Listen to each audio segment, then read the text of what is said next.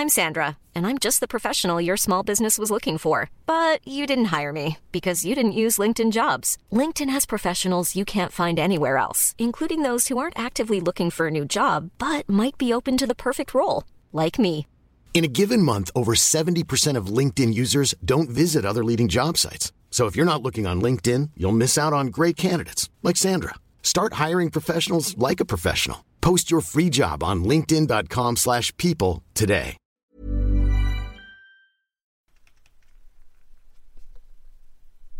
Bonsoir, bienvenue dans le podcast Culture PSG du jeudi 19 septembre 2019. Nous sommes au lendemain d'une très belle victoire de Coupe d'Europe. On n'allait pas vous faire attendre trop longtemps pour faire le podcast de débrief. Donc voilà, on va revenir sur le PSG Real d'hier soir, victoire 3-0. Nous sommes 4 pour euh, débriefer cette rencontre de Ligue des Champions. On a retrouvé un ancien du podcast que vous connaissez probablement. Bonsoir Raphaël, Cosmidis, de, tous tes podcasts, de Vue du banc, etc. etc. Bonsoir Philo, c'est un honneur d'être de retour. Je, je- on a, il y a eu souvent des échanges de DM, mais notamment des, des jours et des horaires où je n'étais jamais dispo. Donc je me rattrape avec ce podcast euh, post-victoire. Voilà, donc les autres vous les connaissez forcément. Bonsoir Mathieu, normalement tu es là. Hola chicos, salut à tous. Hola chicos, effectivement. C'est de, c'est de ton, de bon ton aujourd'hui. Et nous avons Ryan qui, ce supporter madrilène, euh, vaincu, mais bon, toujours présent malgré tout. Bonsoir Ryan. Salut, salut à tous. Voilà, donc euh, sur le live, il doit normalement déjà y avoir quelques personnes, je- puisque il n'y a pas de raison. Voilà, bonsoir à tous. On attaque tout de suite, donc victoire du PSG hier contre le Real 3-0, but de Di Maria en première période à la de mémoire 13e et 40e, Attendez, c'est peut-être complètement faux évidemment, 14e, 33e, voilà, et enfin but de Thomas Meunier à la 91e sur un contre.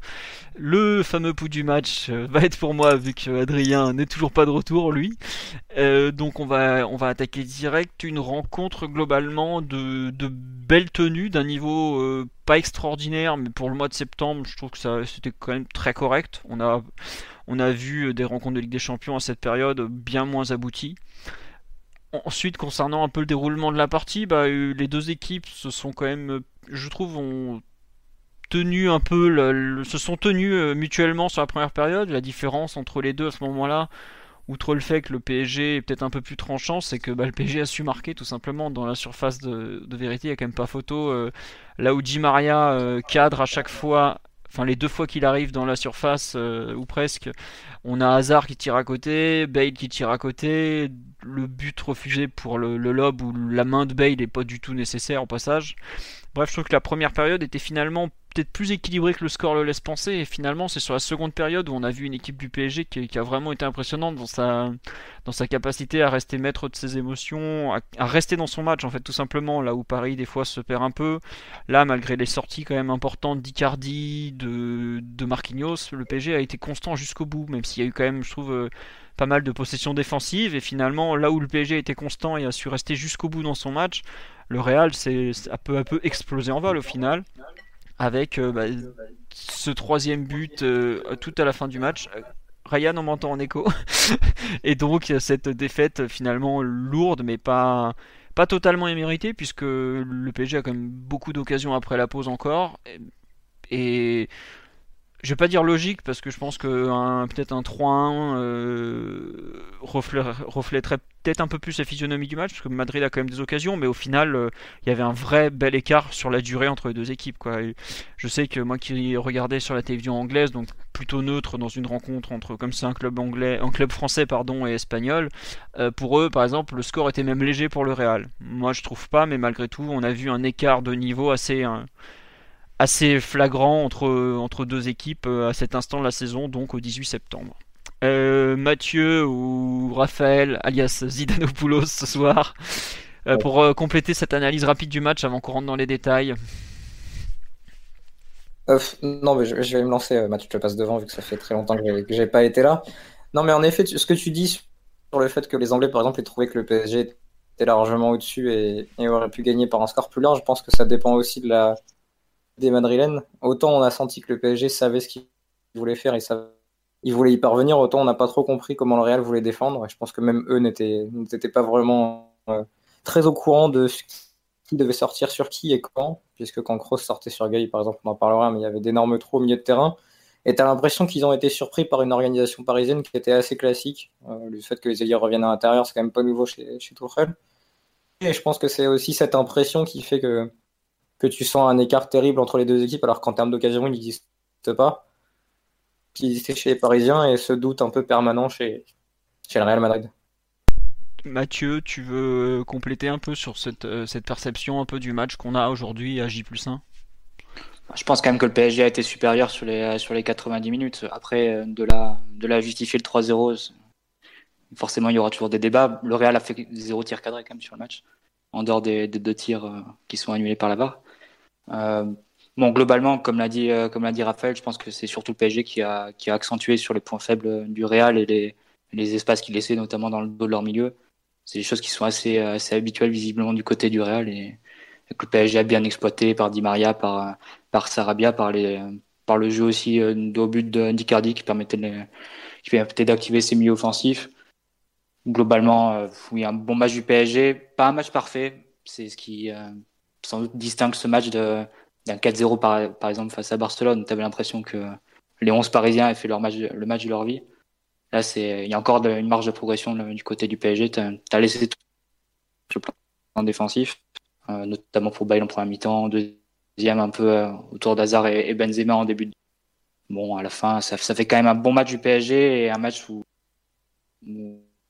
Paris se rassure aussi dans un, dispositif qui était assez commentaire. Euh, bon, la compo qui avait fuité la veille parler. Je trouve que ça a donné raison à toi, le match du milieu de terrain du, du PSG, ce qu'on fera tout à l'heure en, détail, mais c'est sans doute ce qui a le plus marqué par rapport aux le deux match-up des deux milieux de terrain entre euh, les courses et l'activité et la tenue technique du PSG et de l'autre, la désorganisation du trio Casemiro, Kroos et Mathieu? Ça arrête, pas de sauter là euh, sur la fin. Je sais pas si tu ah. veux euh, tenter le, changement de connexion pour euh, voir ce que ça donne. veux. Voilà. donc ouais, euh, comment dirais-je, Ryan, toi qui as un, aspect un peu extérieur, juste un petit tour sur le live. Je m'excuse un peu pour les pour le, son qui saccade. On nous dit, on leur a marché dessus l'impression de revivre le match aller contre le Barça en 2017 tellement l'écart était énorme. Bah justement, marrant, c'est qu'on en parlait avec Mathieu avant le podcast. On disait ouais on n'a pas reçu cette impression d'archi-domination, ressenti pardon, cette impression d'archi-domination, plutôt euh, un très bon match d'une équipe, pas parfait, contre une qui est quand même complètement passée à côté, à savoir le Real. Quoi. Mais au final, t'as pas. Je, enfin, je sais pas si vous avez ressenti un peu cette impression d'archi-domination, de. ou juste un petit peu de de comment dire de bah il y a du une meilleure que l'autre mais pas forcément un écart euh, immense immense. Et pour compléter sur les, les frappes dont Raphaël ou Mathieu a, parlé il y a peu sur les expected goals de mémoire on est à 0,7 côté madrilène et 2 côté parisien. Donc il n'y a pas non plus euh, un écart euh, enfin Madrid a eu des occasions malgré tout et aurait pu faire mieux. Mais c'est vrai que quand tu cadres pas en général c'est c'est vite compliqué. Ryan justement sur le match en, en général, toi qui as un avis un peu euh, probable, tu as peut-être plus regardé le Real que le PSG malgré tout, forcément. Euh, ton, ton, avis avant qu'on rentre un peu plus dans l'analyse collective côté PSG bah, Moi, je suis assez d'accord avec ce que vous avez dit. Je, je rajouterais qu'il y a quand même une bonne différence entre la première et la deuxième période, notamment parce que je, pense que le Real prend vraiment un coup sur la tête avec le deuxième but et que le retour des vestiaires est très difficile. C'est vrai qu'il y, a un petit souci dans organisation, enfin du moins il y a quelques interrogations sur l'organisation du Real euh, sur le début du match, parce qu'il y a une euh, ligne de 5 au milieu de terrain qui, euh, bah, qui a un comportement un peu relayeur qui sort. Par moment, on a Casemiro qui sort de sa zone. Donc c'est pas clair exactement. les, zones de défense sont pas claires, je pense, pour les milieux de terrain, et c'est notamment pour ça, je pense qu'il y a un désajustement qui est créé sur l'ouverture du score. Après, je pense que dans l'ensemble, sur les 10, 10, 12, 13 premières minutes, c'est-à-dire avant le but parisien, il y a le Real mais c'est vraiment le but, à mon avis, qui euh, galvanise un peu les Parisiens, commence un petit peu à assommer le Real. Et après, derrière, on a une deuxième période un peu plus équilibrée, mais où Paris commence à prendre la maîtrise. Et en deuxième période, on a vraiment un écart flagrant entre les deux équipes, avec Paris qui prend le contrôle du match, qui commence à bien contrôler les espaces.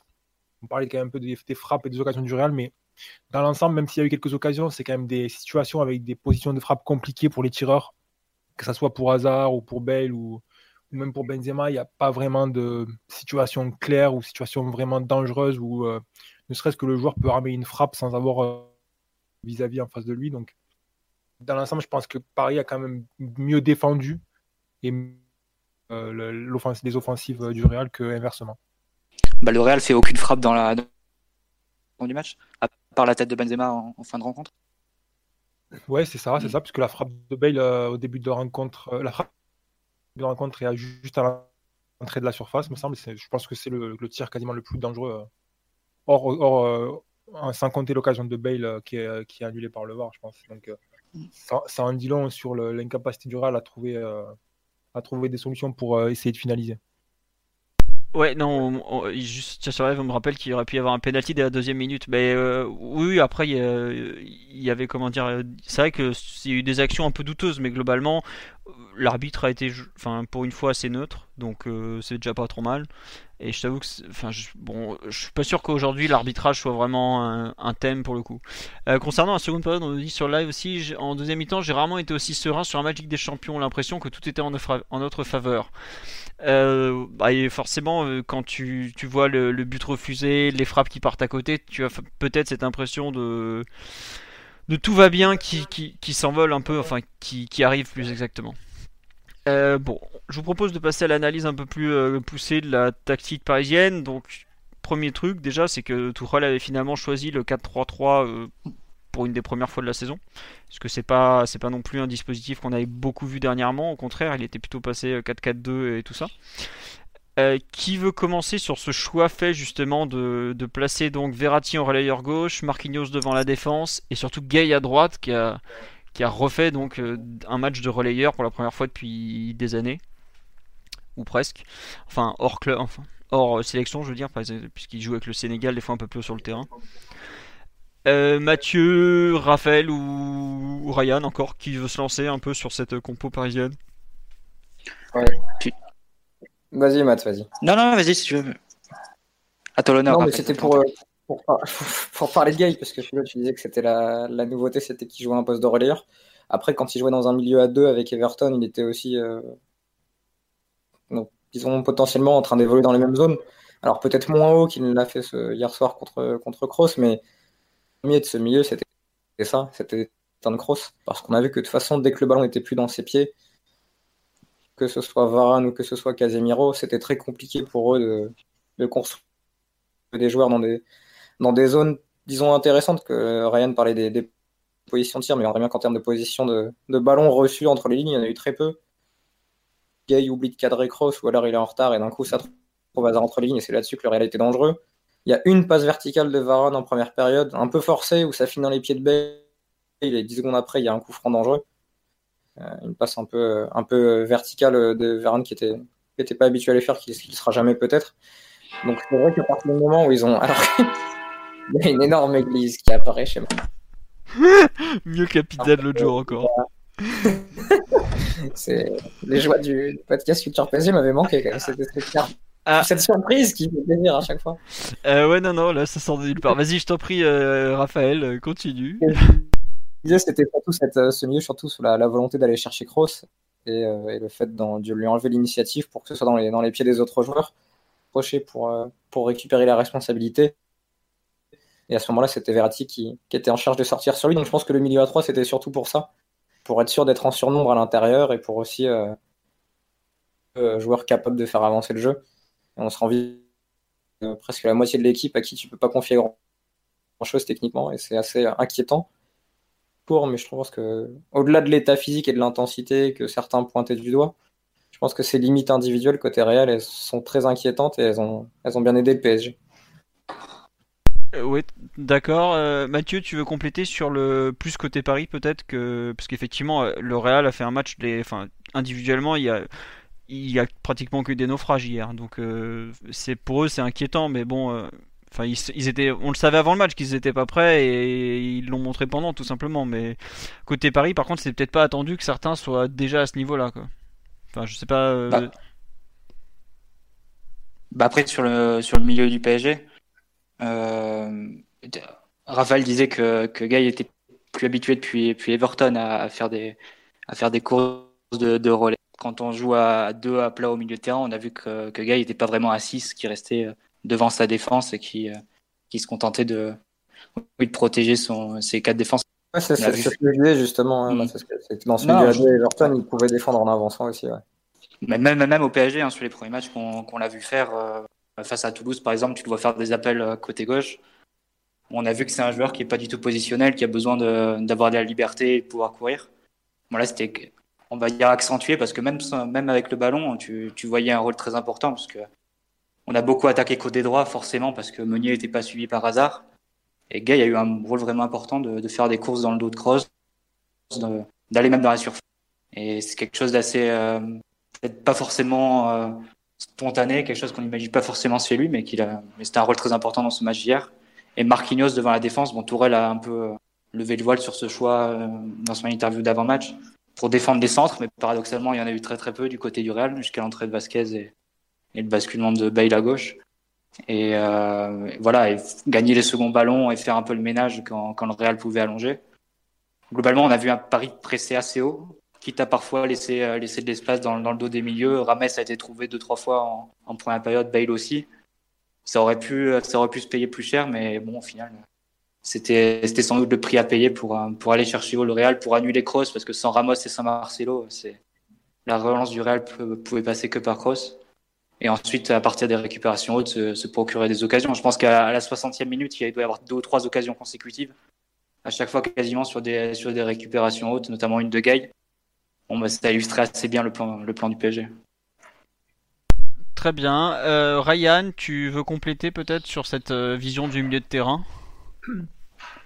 Bah, Je pense que euh, ce qui a mis dans de bonnes conditions Gay, Marquinhos et Verratti, c'est que, surtout, surtout Gay et, Marquinhos, c'est que la possession a été assez partagée finalement.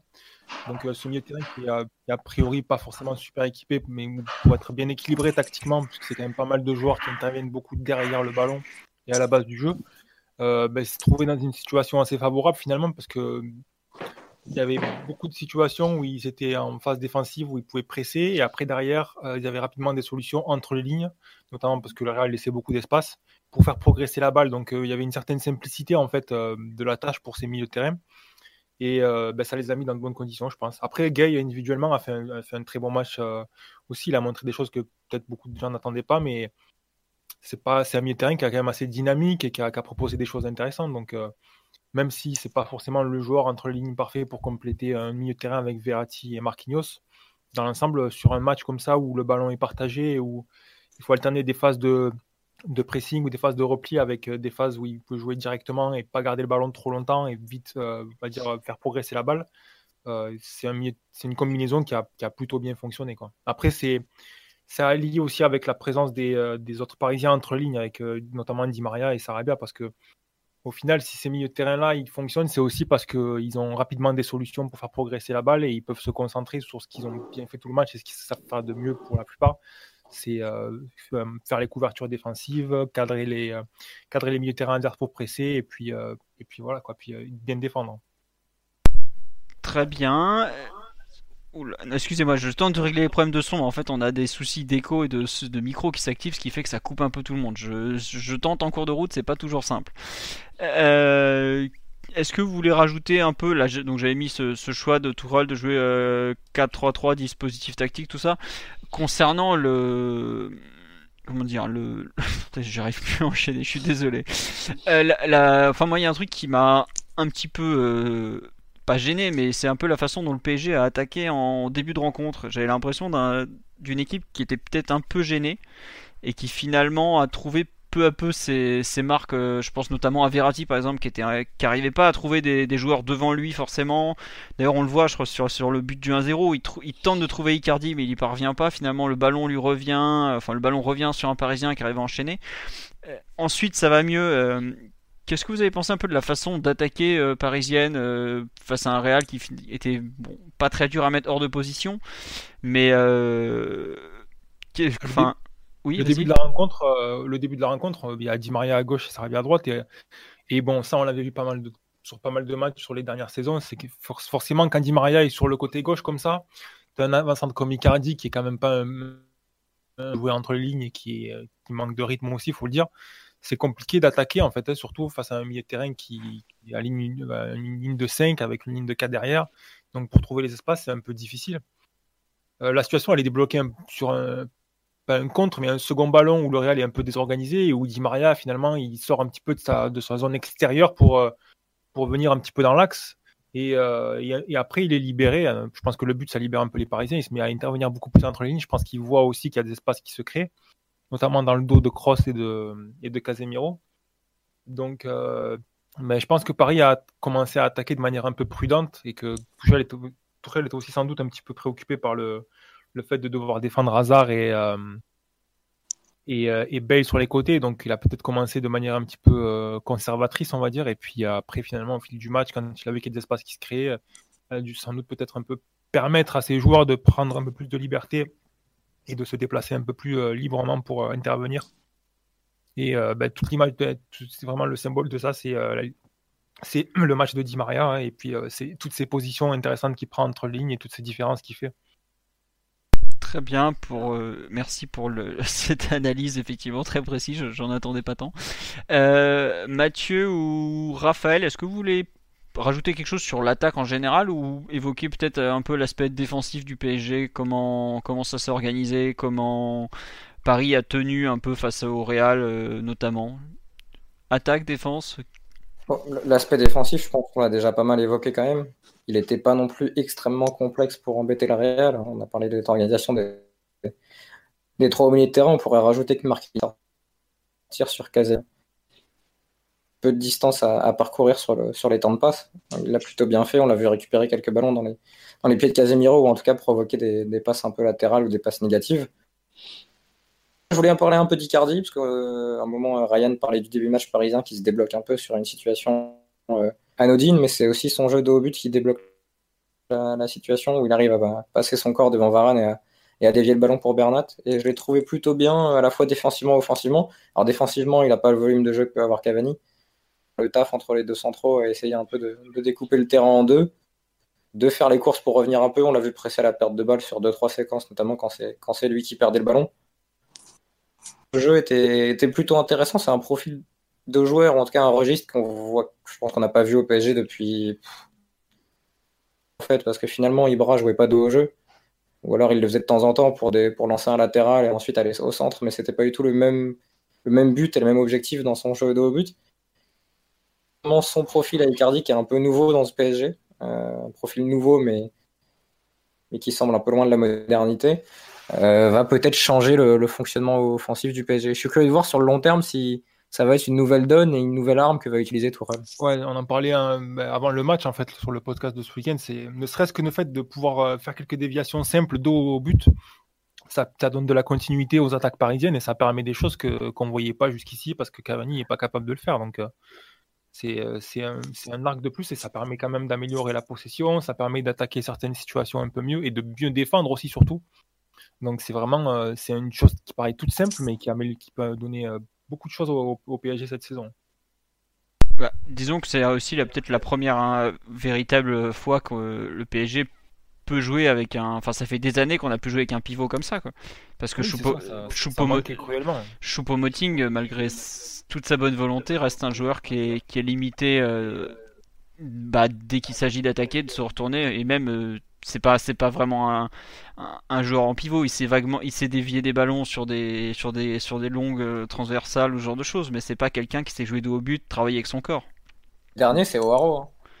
Hein. un peu Zlatan quand même, qui savait sur certains matchs jouer très haut comme ça et, et occuper une défense centrale que ça changeait quand même pas mal le fonctionnement du PSG. C'est-à-dire que c'était plus un, un, 10 de haut jeu qu'un 9 de haut jeu. Tu vois ce que je veux dire?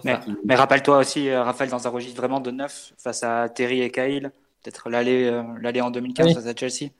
Oui, oui, oui, il avait fait un peu mm. contre le Barça aussi, le match retour avec Ancelotti.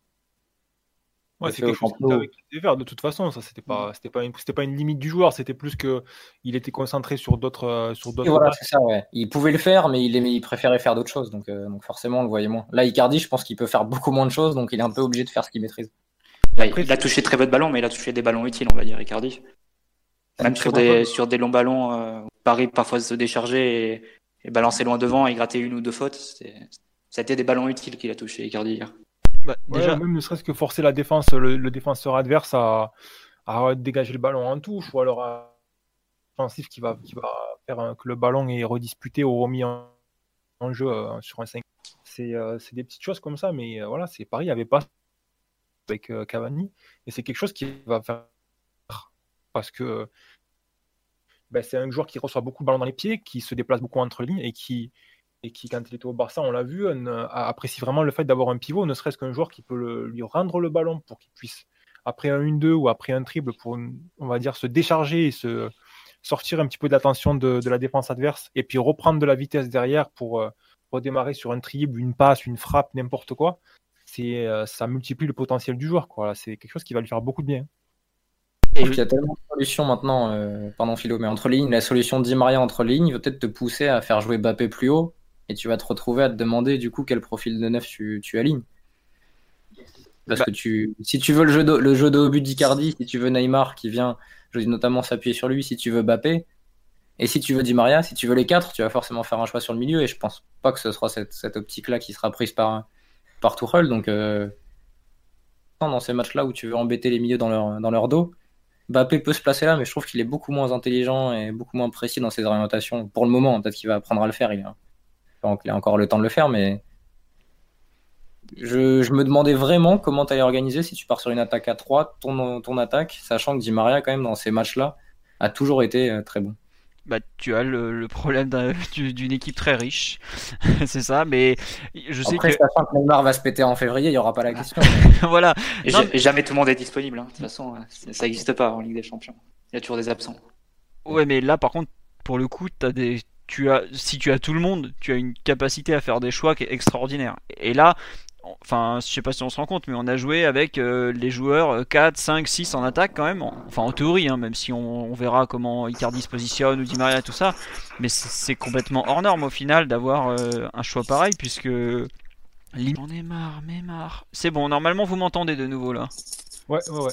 Excusez-moi, je ne sais pas pourquoi ça a coupé. Donc je disais euh, que quelques instants auparavant que, en gros, on avait eu la preuve qu'on avait une attaque euh, extraordinaire en termes de densité et de qualité lors de ce match face au Real. C'est pas une nouveauté, mais maintenant, pour Tourelle, ce qui va arriver, c'est qu'il faudra euh, réussir à trouver les, profils complémentaires de, tous ces joueurs. Et là par contre effectivement ça va peut-être être compliqué parce que tu as par exemple si tu veux jouer avec Icardi bah tu te retrouves enfin si tu veux jouer à 3 au milieu tu te retrouves à forcément avoir une personne à droite, mais ça veut dire que tu peux pas. Enfin, tu vas, tu vas devoir peut-être repositionner Mbappé à droite, tu vas devoir peut-être te passer Di Maria. Enfin, ce match t'a ouvert un champ de, possibles extraordinaire, mais il t'amène aussi beaucoup de difficultés dans les choix à venir. Mais après, euh, comme. aurait été plus simple devant Neymar. Hein. je te laisse assumer ça euh, tranquillement. je, provoque, mais, euh, mais parce que du coup, au-delà de la densité, Philo, c'est la variété aussi qui fait que tu fais vraiment des choix euh, tactiques et de profil de joueurs plus que de hiérarchie sur qui est devant qui. Ça, tu peux vraiment, selon l'opposition et l'adversité, choisir. Ça, et ça, c'est plutôt intéressant. Après, comme disait Matt, ça se trouve, il y en aura les 2-3 qui seront blessés au moment clé de la saison. Bah, malheureusement, c'est un peu la réalité du PG depuis quelques années, à savoir se retrouver sans joueurs clés, sans joueurs importants au moment clé. Quoi. Je me souviens que, euh, enfin, quand on a joué le Real il y a deux ans en huitième de finale, euh, à l'aller, euh, Mbappé il joue sur une jambe entre sa cheville et le reste de sa commotion, par exemple. Le retour. Ah, mais ça arrive à toutes les équipes, ça file au retour. le ah, ah. Real est hyper diminué aussi. Bien sûr, mais ce que je veux dire, c'est que pour une fois, tu peux espérer avoir. Au moins, t'as un banc là. Ouais, voilà, tu peux espérer avoir, allez, au moins 2 sur 3 à 100% et pas te retrouver avec un remplaçant par-ci, un remplaçant par-là, des mecs qui ont jamais joué ensemble, des joueurs que dernier, tu la saison dernière, s'il nous manquait Cavani, Mbappé, Neymar, l'attaque qu'on aurait aligné, c'est Choupo-Moting, Di Maria et Diaby sans doute. Ah, c'est très probable. Avec sur le banc, avec sur le banc Nkunku et Guclu. Oui, non, mais c'est ça. Après, voilà, on n'est pas pour une fois, enfin, on a de nouveau un banc de touche après la saison 2016-2017 où on en avait un pas mal, mais où on manquait de d'organisation offensive. Là, je trouve que tu as la preuve, tu as un banc de touche qui est capable d'être performant. Et quand on, enfin, j'aime pas dire ça, mais quand ton quatrième choix en attaque c'est Di Maria, tu un niveau de d'élite euh, en termes d'effectifs quoi. Tu peux pas tu peux tu peux difficilement espérer mieux. On parle quand même d'un mec qui a fait basculer des finales de Ligue des Champions, enfin une finale Ligue des Champions notamment. Donc euh, cette euh, hier les confirmations, je trouve que la, vraie confirmation un peu dans la composition de départ, c'est quelque part que tu as avoir ta place de titulaire en Ligue des Champions au PSG, pour avoir ta place de titulaire, tu vas vraiment devoir aller la chercher. Quoi. Je sais que Tourelle a souvent dit ouais, il, me faut de la concurrence pour générer de la performance, mais si là t'arrives pas à avoir des joueurs performants. C'était Emery ça. Non, non, non, non, euh, Tourelle aussi le dit euh, régulièrement dans les conférences. La concurrence et la performance, c'était du Unai. Euh. Ça, c'était Unai peut-être, mais bref.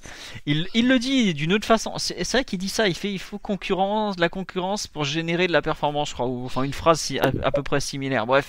après, avec Mbappé et Neymar,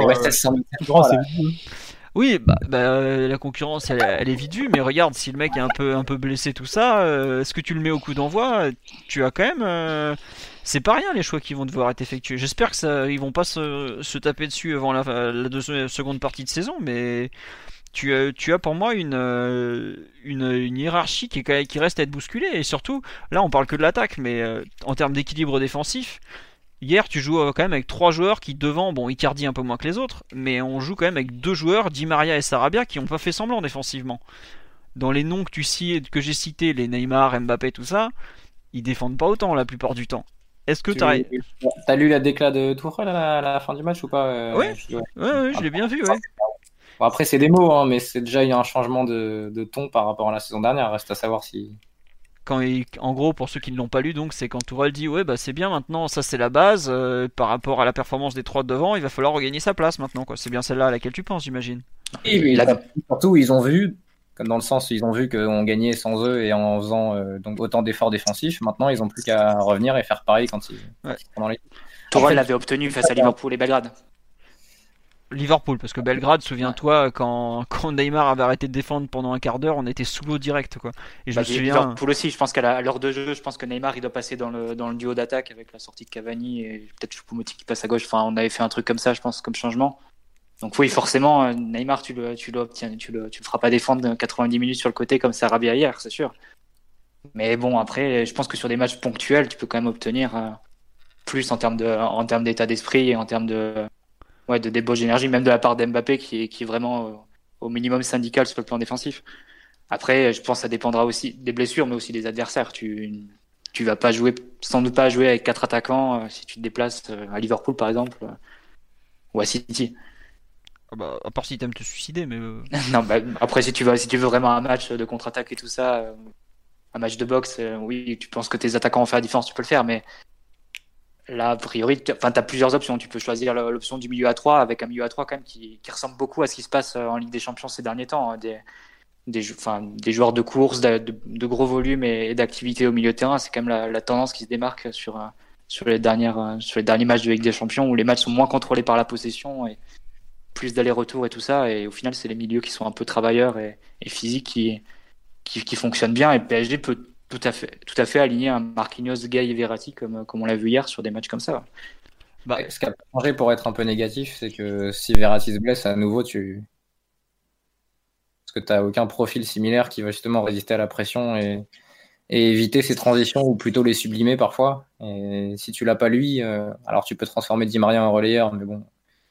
Parce que c'est un projet qui existe encore. Mais à nouveau, c'est une saison de plus ou si t'as pas Verratti en mars. Euh,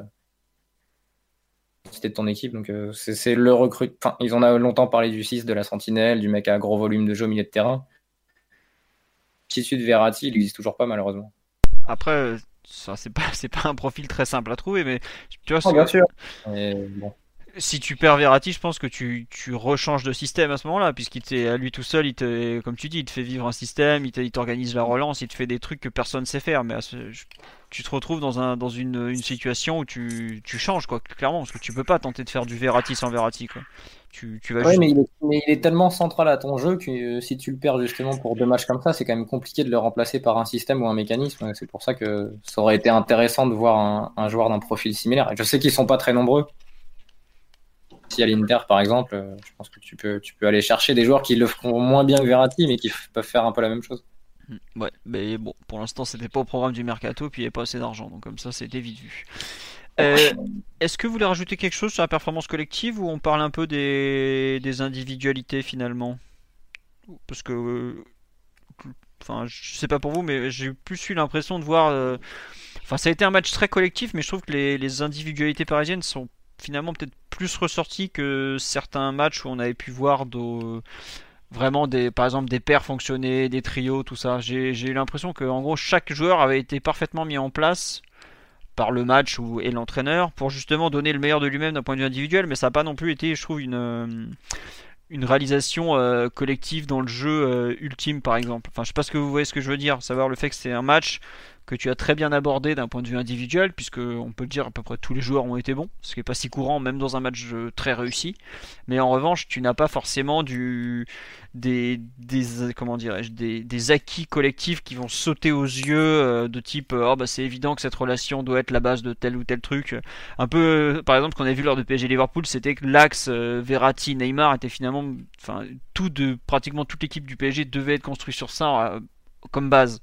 Là hier, je suis pas sûr que bon, on a parlé éventuellement effectivement de la complémentarité du trio et du fait qu'ils avaient, fait un match très intéressant, mais est-ce que par exemple on peut dire après le match d'hier, il faut il faut tout baser sur ce trio-là euh, J'en suis pas sûr. D'où le fait que je trouve que c'était un match un peu dans lequel les individualités ont pu parfaitement s'exprimer, mais pas forcément un match de, collectif, quoi. après, c'était une rencontre, euh, je disais tout à l'heure, c'est une rencontre qui, euh, d'un point de vue collectif, a été simple entre guillemets pour Paris parce que l'équipe était bien organisée et en face, il y avait une équipe qui s'est rapidement désorganisée et qui a laissé beaucoup de portes ouvertes. Donc, euh, il n'y a pas eu besoin finalement d'un point de vue collectif de, faire de grandes choses. Euh, il y a des failles qui sont apparues assez rapidement et Paris a su bien les exploiter, notamment surtout, grâce à Di Maria qui a rapidement compris où, étaient les espaces et où il y avait du danger à créer. C'est lui qui a mis vraiment l'équipe sur, le bon pied. Après, je pense qu'il y y a un élément moral aussi. Une fois que le, une fois que le PSG marque le premier but, on sent quand même qu'il y a une équipe qui est davantage apaisée, qui est galvanisée par son but. Et côté Real, il y a tout le contraire, une équipe qui va pas bien et qui prend un coup sur la tête et qui plonge encore plus. Donc tactiquement, il y a un écart qui se crée puisque le Real se désorganise de plus en plus. Euh, côté Paris, l'organisation fonctionne bien. Il y a des supériorités au moment de sortir la balle. Il y a des supériorités au moment de presser. Il y a vraiment presque tout qui fonctionne très bien. Donc euh, collectivement, euh, c'est bien travaillé, mais c'est vrai que c'est c'est une rencontre qui a été euh, qui a été prise par le bon bout et qui a été qui a été facile à aborder entre guillemets d'un point de vue tactique. Il n'y avait pas de complexité quoi pour les joueurs pas de, challenge particulier. Il fallait juste euh, ben, euh, bien respecter les consignes du coach et, saisir les opportunités quand elles se sont créées. Et voilà il y a eu ces espaces qui sont rapidement créés. Donc après voilà il y a des joueurs de très haut niveau. On en parlait d'ailleurs de Di Maria mais c'est quelqu'un qui a, de, manière constante toujours fait beaucoup de dégâts euh, entre les lignes quand un adversaire euh, faisait l'erreur de lui laisser trop d'espace. On l'a vu face à, ben, c'était face à Barcelone contre, euh, avec, Emery notamment le, premier gros carton face, face au Barça au Parc des Princes, où il y a eu beaucoup d'espace entre lignes et il avait fait un massacre entre guillemets. Et voilà, c'est, une constante avec ce joueur-là. Donc c'est, je pense que c'est vraiment l'individualité qu'il faut ressortir de ce match parce que c'est lui qui a tiré l'équipe vers le haut et qui a vraiment lancé la machine parisienne vers la victoire je, ne suis pas surpris de t'entendre dire du bien de, de Di Maria, mon cher Ryan. on, a, on a déjà eu ce débat nombreuses reprises. Non, mais c'est vrai que un, joueur comme Di Maria, par exemple, face à une équipe assez mal organisée comme l'était le Real hier, et enfin, indirectement, t'as quand même fait le procès de Zidane parce que ce qu'il a, a lâché comme compo et comme organisation, c'était vraiment pas abouti. Mais évidemment, dès que tu as une, petite ouverture pour un joueur, enfin, a quand même beaucoup d'expérience, qui a, beaucoup joué de match de Ligue des Champions, il sait, il sait appuyer où ça fait mal. Et c'est pas forcément un hasard s'il met euh, deux buts avant la pause, sur deux erreurs où les mecs sont un peu longs. Enfin, je regrette Ligue des Champions, certains ont joué contre Di Maria, ils le laissent tirer aux 20 mètres. Au bout d'un moment. Euh... Ouais, mais tout se résume pas aux joueurs, Philo, parce non, que non, mais... rappelle-toi, rappelle-toi le match retour 2018 face au Real. Le Real, pareil, avait laissé beaucoup d'espace entre les lignes, parce qu'il jouait avec Kovacic en 6, il me semble, Kovacic Casemiro, quelque chose comme ça au milieu. Et rapidement, l'organisation s'était un peu disloquée. Enfin, il y avait de l'espace entre les lignes, mais sauf que Paris jouait avec Mbappé collé à la ligne côté droit et Di Maria collé à la ligne côté gauche. Et au final. Euh... Ah, les bonnes idées de Unai Emery. et, et euh, Verratti, Rabiot en relayeur. Donc euh, personne ne pourra, euh, occuper cet espace. Le fait d'avoir pu sortir de sa zone et d'avoir eu un peu de liberté pour venir justement prendre ces espaces-là. Voilà, après, c'est Di Maria, c'est un, un, grand joueur. Hein. C'est un joueur qui a beaucoup de personnalité. C'est un joueur qui a pas forcément la qualité pour faire systématiquement la différence au plus, au plus haut niveau. C'est pas, il n'est pas sur l'échelon des Neymar, Hazard, etc. Mais c'est quand même un joueur qui a, voilà, comme je disais tout à l'heure, Philou, beaucoup d'expérience et qui, euh, de mon point de vue, dans le jeu, s'est jamais caché, n'a jamais manqué de personnalité, n'a jamais manqué d'initiative, même face à Barcelone. tu, peux lui reprocher, tu peux lui reprocher tout sauf ça à Di Maria. presque, tu peux lui reprocher l'inverse, presque, de, trop tenter, de, trop, de, trop essayer, de trop prendre, de trop intervenir parfois, exactement.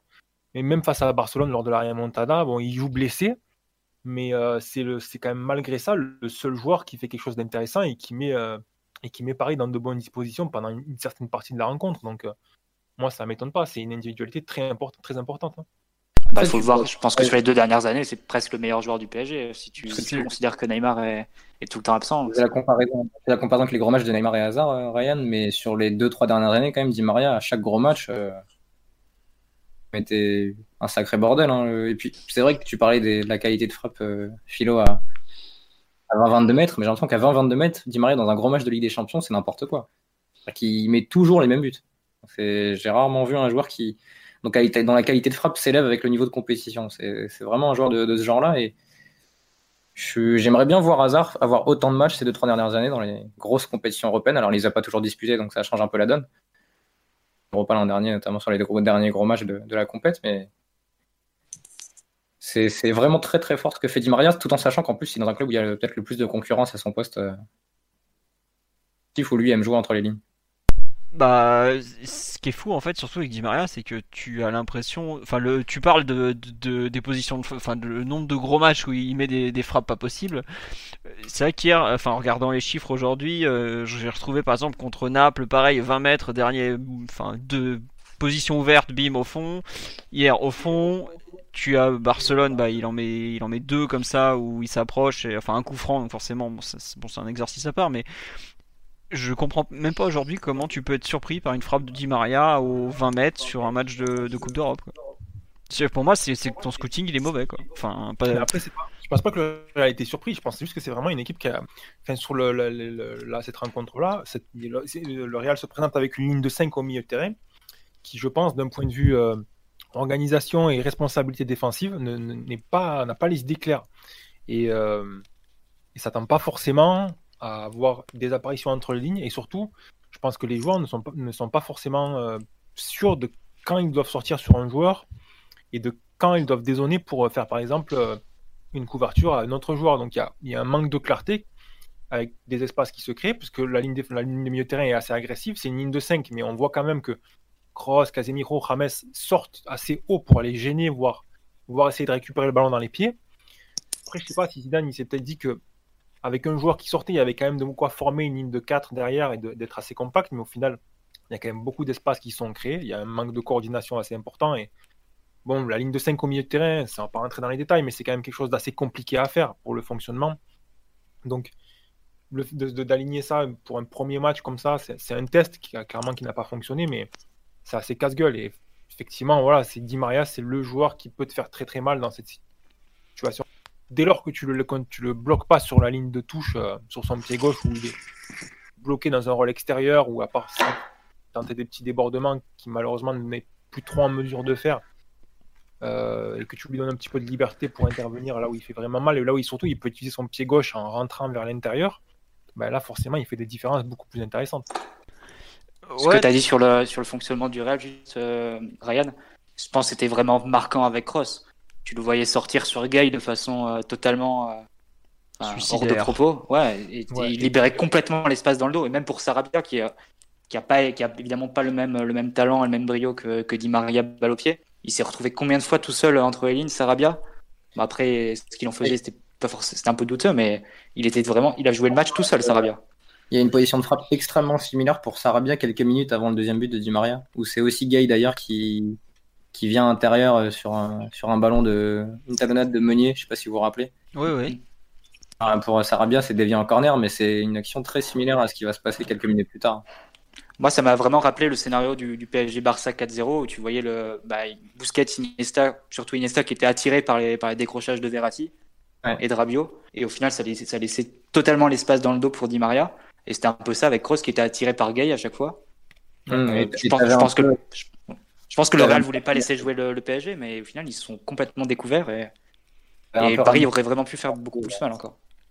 Oui, Raphaël, tu voulais dire quelque chose Oui, je voulais dire que tu avais un peu Rames, pardon, Rames et Benzema dans le rôle un peu de Suarez et Messi ce soir-là aussi. les deux de devant qui participent pas vraiment à l'effort défensif, qui contribuent pas, pas énormément. Et d'ailleurs, ça a laissé Thiago Silva et, et Kimpembe assez libre. Et j'ai Thiago Silva souvent sur la récupération arrivé à jouer une touche vers l'avant.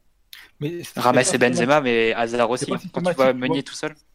Eh, mais Hazard, c'est connu. Parce que on a vu quand même que Rames était, faisait partie de la ligne de milieu de terrain par moment. Oui, je parle vraiment du début de match, hein, Ryan. Juste début de match. Mais c'est ça, en fait, je pense qu'il y a aussi un petit peu de confusion. Bon, là, on parle beaucoup du Real, mais il y a, je pense qu'il y a beaucoup de confusion côté Madrid, en fait, euh, au moment de, vraiment de, de, de, défendre ce milieu de terrain, cette zone. Et, ça a euh, toujours été avec Zidane. Hein. Ils n'ont jamais été brillants défensivement. Non, mais il y a eu quand même une, une, bonne année, voire un an et demi, où l'équipe était organisée autour d'un 4-3-3, où il y avait clairement tout un, tout un pressing organisé autour des triangles avec Casemiro en dernier. Euh, un dernier euh, correcteur. Et, euh, et je sais pas exactement ce que Zidane a voulu faire sur cette rencontre-là. Bon, après, je honnêtement, c'est un match de septembre. Je vais pas faire trop de, lecture trop profonde là-dessus. Parce que le Real a besoin de la même chose qu'il avait besoin la semaine dernière, c'est-à-dire accumuler du temps de jeu avec euh, son joueur le plus important, avec Hazard, pour vraiment changer son visage sur le plan offensif et donc défensivement, etc. Mais voilà, c'est les similitudes face au match face au Barça sont assez, sont assez évidentes. Ouais. Et on a vu avec un entraîneur différent, mais avec un effectif relativement similaire, que les joueurs du PSG étaient capables de, sanctionner ce genre de contexte-là. Donc euh, après, c'était un huitième de finale, mais dans le fond, voilà, le, joueur, le joueur le plus important sur ces deux rencontres-là, je pense que c'est Di Maria et, et, la clé de la rencontre, c'est vraiment l'espace qui s'est créé entre lignes. Très bien, euh, très complet effectivement ce point Di Maria. Euh, dans les autres joueurs dont vous voulez parler, Bon, on est obligé de parler du match extraordinaire d'Idriss Gueye quand même, parce que il est arrivé il y a quelques semaines, personne ne s'attendait forcément à ce qu'il soit euh, aussi vite titulaire et surtout aussi dominant. Et là, premier match Ligue des Champions sous les couleurs du PSG, on, le voit énormément au milieu de terrain, dans un registre forcément défensif où il est, il est au top, mais aussi offensif où il a été franchement euh, bluffant, quoi, d'une justesse technique euh, assez rare, même si bon, il a, il a loupé quelques passes en début de rencontre. Mais honnêtement, son match, euh, je suis soufflé. Quoi. Alors après, c'est qu'un premier match de Ligue des Champions et je pense qu'il a aussi bénéficié d'un certain effet de surprise dans le sens où on ne connaît pas ses références dans cette compétition. Il n'avait pas joué depuis 8 ans avec le LOSC, donc bon voilà. Mais l'impact qu'il a eu sur tout le jeu parisien, même sa capacité à, je pensais pas qu'il était capable d'être juste dans les derniers mètres par exemple, et pourtant ce qui fait le 1-2 qui aboutit au deuxième but où il, corrige la, remise de Marquinhos d'une espèce de talonnade en l'air, elle, est extraordinaire avant de, avant de donner un ballon propre. Pour moi, enfin pour moi et même pour beaucoup, c'est vraiment un match référence qui s'est offert d'un joueur qu'on n'attendait pas forcément à un niveau aussi important et c'est vrai que dans un registre, lui qui a été présenté comme un, comment dirais-je, un, correcteur défensif d'élite, ce qu'il est, hein, puisqu'on voit le match qu'il fait, ce qu'il a fait à Kroos toute la soirée. je pense que Tony Kroos a appris le nom d'Idriss Gueye hier. S'il le connaissait pas, il l'a bien noté. Mais vraiment un, match d'élite. J'ai pas, pour moi, il n'y a pas d'autre mot. Quoi. Vraiment d'élite, d'élite, d'élite. Vraiment une top performance. J'ai vraiment vu un milieu de terrain parisien faire aussi mal euh, en étant euh, enfin, j'ai pas envie de dire que ça a, pas, ça a été le meilleur des trois milieux parce que je trouve que les trois ont apporté beaucoup chacun dans leur domaine, mais je ne m'attendais pas à voir ce, petit bonhomme euh, être aussi dominant dans une rencontre de cette importance, tout simplement. Il faut vraiment saluer ça, même si encore une fois. Oui, vas-y. S'enflammer, on pourrait dire que c'est un peu la, la, mise à jour euh, technique qu'on réclamait pour Matuidi. Ah mais complètement. Euh, c'est exactement ça. Et tu vois, hier, à certains moments du match, je, disais, je me disais, c'est dommage qu'on n'ait pas eu il y a 4 ans 7 Idrissa Gueye pour compléter euh, Mota et Verratti. Et sans, sans, dire du mal du tout de Verratti, hein, de Matuidi, qui est un joueur que j'apprécie beaucoup. Mais il a eu une justesse technique qu'on aurait aimé voir chez Matuidi de façon constante, par exemple. Qui aurait fait de Matuidi un ah, joueur. moins de buts que. Oui, voilà. Il y a moins de buts dans les jambes que, que Matuidi, je pense. Ah, bah, comme l'a dit Verratti, il marquera pas des buts, hein, ça c'est sûr. Mais bon, par contre. Euh, le trouver aussi juste dans des zones un peu où il y a du monde quand même. Parce que là, hier, euh, quand Paris faisait des longues séquences de possession, Madrid reculait logiquement. Et il y avait des zones, il y avait du monde malgré tout. Il arrivait quand même à être là, ça veut dire qu'il est quand même. Euh, il a une certaine habilité, habileté technique et c'est pas forcément. Euh, c'est pas forcément évident quand tu vas chercher un, joueur qui joue à Everton dans un jeu quand même assez rudimentaire, hein, sans vouloir être méchant, euh, et qui d'un coup se met à un niveau Ligue des Champions, qui comprend, qui assimile aussi vite les, les, un peu les pas les pas que les consignes, mais un peu l'esprit collectif du PSG depuis des années. Ça, beaucoup de passes, il y a un jeu quand même assez latin euh, du PSG. Il arrive de, de l'opposé absolu, euh, Everton et tout ça. Bref, vraiment. Je pense que c'est l'effet c'est l'effet du maillot numéro 27, mais après ce qui est ce qui est étonnant, enfin ce qui est ce qu'on peut remarquer sur les premiers matchs, même pas forcément seulement face au Real, c'est que c'est un joueur qui, qui lâche quand même le ballon très vite. Il, euh, Je sais pas s'il pense vite ou s'il voit vite, mais en tout cas, il a il multiplie pas les touches de balle, donc ça accélère assez le jeu. Et y compris vers l'avant, et y compris même pressé sur ce match-là. Euh, je pense que ça nous a tous un peu scotché de le voir résister à une charge de deux ou trois joueurs, de se retourner et d'envoyer une passe entre les lignes après pour lancer un contre. Sur, le... sur, sur la fin match où Kroos d'ailleurs, quand il passe en sentinelle, deux, trois fois, il l'a éliminé sur la prise de balle. Et ça a été terrible pour Kroos parce que, enfin, dans les deux sens, il n'arrive plus du tout à courir, mais du coup, c'était, c'était difficile de, le voir chasser, chasser Gay comme ça.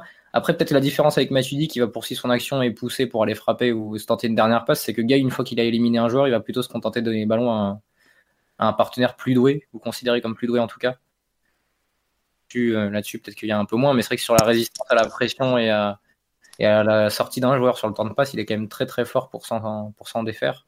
Et ça, c'est une vraie différence par rapport à Matuidi. Et c'est là aussi que de Kanté, c'est-à-dire que c'est des joueurs qui sont peut-être un peu, incompris, où on, les veut, on les réclame, on les a longtemps réclamés vraiment pur comme numéro 6, et c'est des joueurs qui ne sont pas forcément faits pour, euh, pour se limiter à ça. Ils ont besoin, comme disait Matt en début de podcast, de courir, et ils, partagent tous les deux cette capacité quand même sur, sur 5-10 mètres à éliminer par la conduite de balle pour ensuite euh, la charge de la dernière passe à un joueur, un joueur plus doué. Mais c'est vrai que là-dessus, il a été très très fort et il a commencé par être très fort défensivement et petit à petit, offensivement, il a montré tout ce qu'il savait faire aussi. Surtout ce que je. Pardon, excuse-moi, je, bafouille. Euh, ce que je trouve vraiment fort, c'est que tu vois, il arrive à, à, à, la fois à dépasser sa fonction, notamment dans, dans l'aspect offensif, euh, à briller dans sa fonction initiale qui était vraiment l'aspect défensif et à tout et à la fois rester à sa place dans le sens euh, bon c'est bon j'ai effacé un mec j'ai réussi à remonter 20 mètres je vais pas tenter une passe de l'extérieur pied droit euh, dans la course de machin. Cette capacité je trouve qu'il a de à la fois bonifier faire son travail et donner aux autres la possibilité de briller est à mon sens un excellent complément à des joueurs qui sont autour de lui qui sont peut-être plus à même justement de à faire la différence et cette capacité, c'est peut-être en ça justement qu'il est le plus intéressant par rapport aux autres joueurs autour de lui. C'est que ah, Marquinhos est un peu dans le même registre, à savoir euh, donner un peu aux autres la possibilité de briller. Mais tu te retrouves avec pas mal de joueurs qui finalement sont euh, performants, mais vont pas tenter euh, d'être surperformants. En fait, ils vont pas tenter la surperformance qui finalement va te pénaliser. Et tant pour faire un peu de promo, Philo, parce que j'en profite. Vas-y, vas-y. passe. Mais ce qu'on disait avec, avec, Christophe et Florence, c'est que tu as maintenant trois joueurs au milieu, parce que Verratti, tu peux le considérer aussi comme qui sont fiables et dont tu connais à peu près le niveau de performance le plus bas possible. Et entre Marquinhos, Gaï et Verratti, tu sais qu'ils seront jamais ou quasiment jamais entre, en dessous de 5 sur 10, si tu devais euh, un peu noter ou juger leur performance bêtement. Verratti va résister à la il va pas perdre les ballons. Tu sais que Marquinhos, il va t'en gratter, qu'il va jouer très simplement. Et tu sais que Gay va pouvoir te faire un joueur ciblé et aussi euh, aller chercher très haut. Et finalement, tu n'as pas de doute sur leur performance et ce qu'ils vont t'apporter. Même des milieux qui étaient euh, à géométrie, à performance très très variable. On pouvait penser à Rabiot, on pouvait penser à Pastore, on pouvait penser à Draxler. Là, tu as quand même trois mecs où quand tu pars, peu importe où tu pars, tu sais que ces trois-là vont te sortir un match pire. Et ça, c'est une vraie différence. Et en Ligue des Champions, peut-être le plus important quand tu vois par exemple le milieu de Liverpool. Bah, après, si tu veux mettre un petit bémol, et on peut se demander si euh, le match de, de Gay collait pas tellement bien aux, caractéristiques, aux faiblesses du Real sur ce match-là. Mais tu vois, si ça, il était presque obligé de sortir du, lot quoi, sur ce match-là. Un peu comme la Alan et, et c'était forcé que face au milieu du PSG et à ses faiblesses, c'était forcé. Là, tu peux te demander, Gay face à Cross, euh, face à ce Cross-là, c'était presque, presque tu vois, si ça c'est son 8 ou 9 sur 10, tu peux te satisfaire du 6 sur 10 qu'il va te proposer, Gay. C'est ça que je voulais, je voulais dire. C'est-à-dire que performance, euh, même moyenne, et sécurité. D'accord. Je suis désolé, c'est un petit, petit. Je pense qu'il y a des, des petits bouts qui ont, qui ont, été coupés, mais normalement vous avez pu comprendre à peu près ce qui. Ce que vous avez dit. Euh, sur le sur Gay, euh, Mathieu, Ryan, vous voulez rajouter quelque chose parce que tout à l'heure vous faisiez une comparaison avec Matuidi et je, pense qu'il y a quand même une bonne différence avec Matuidi sur le plan physique.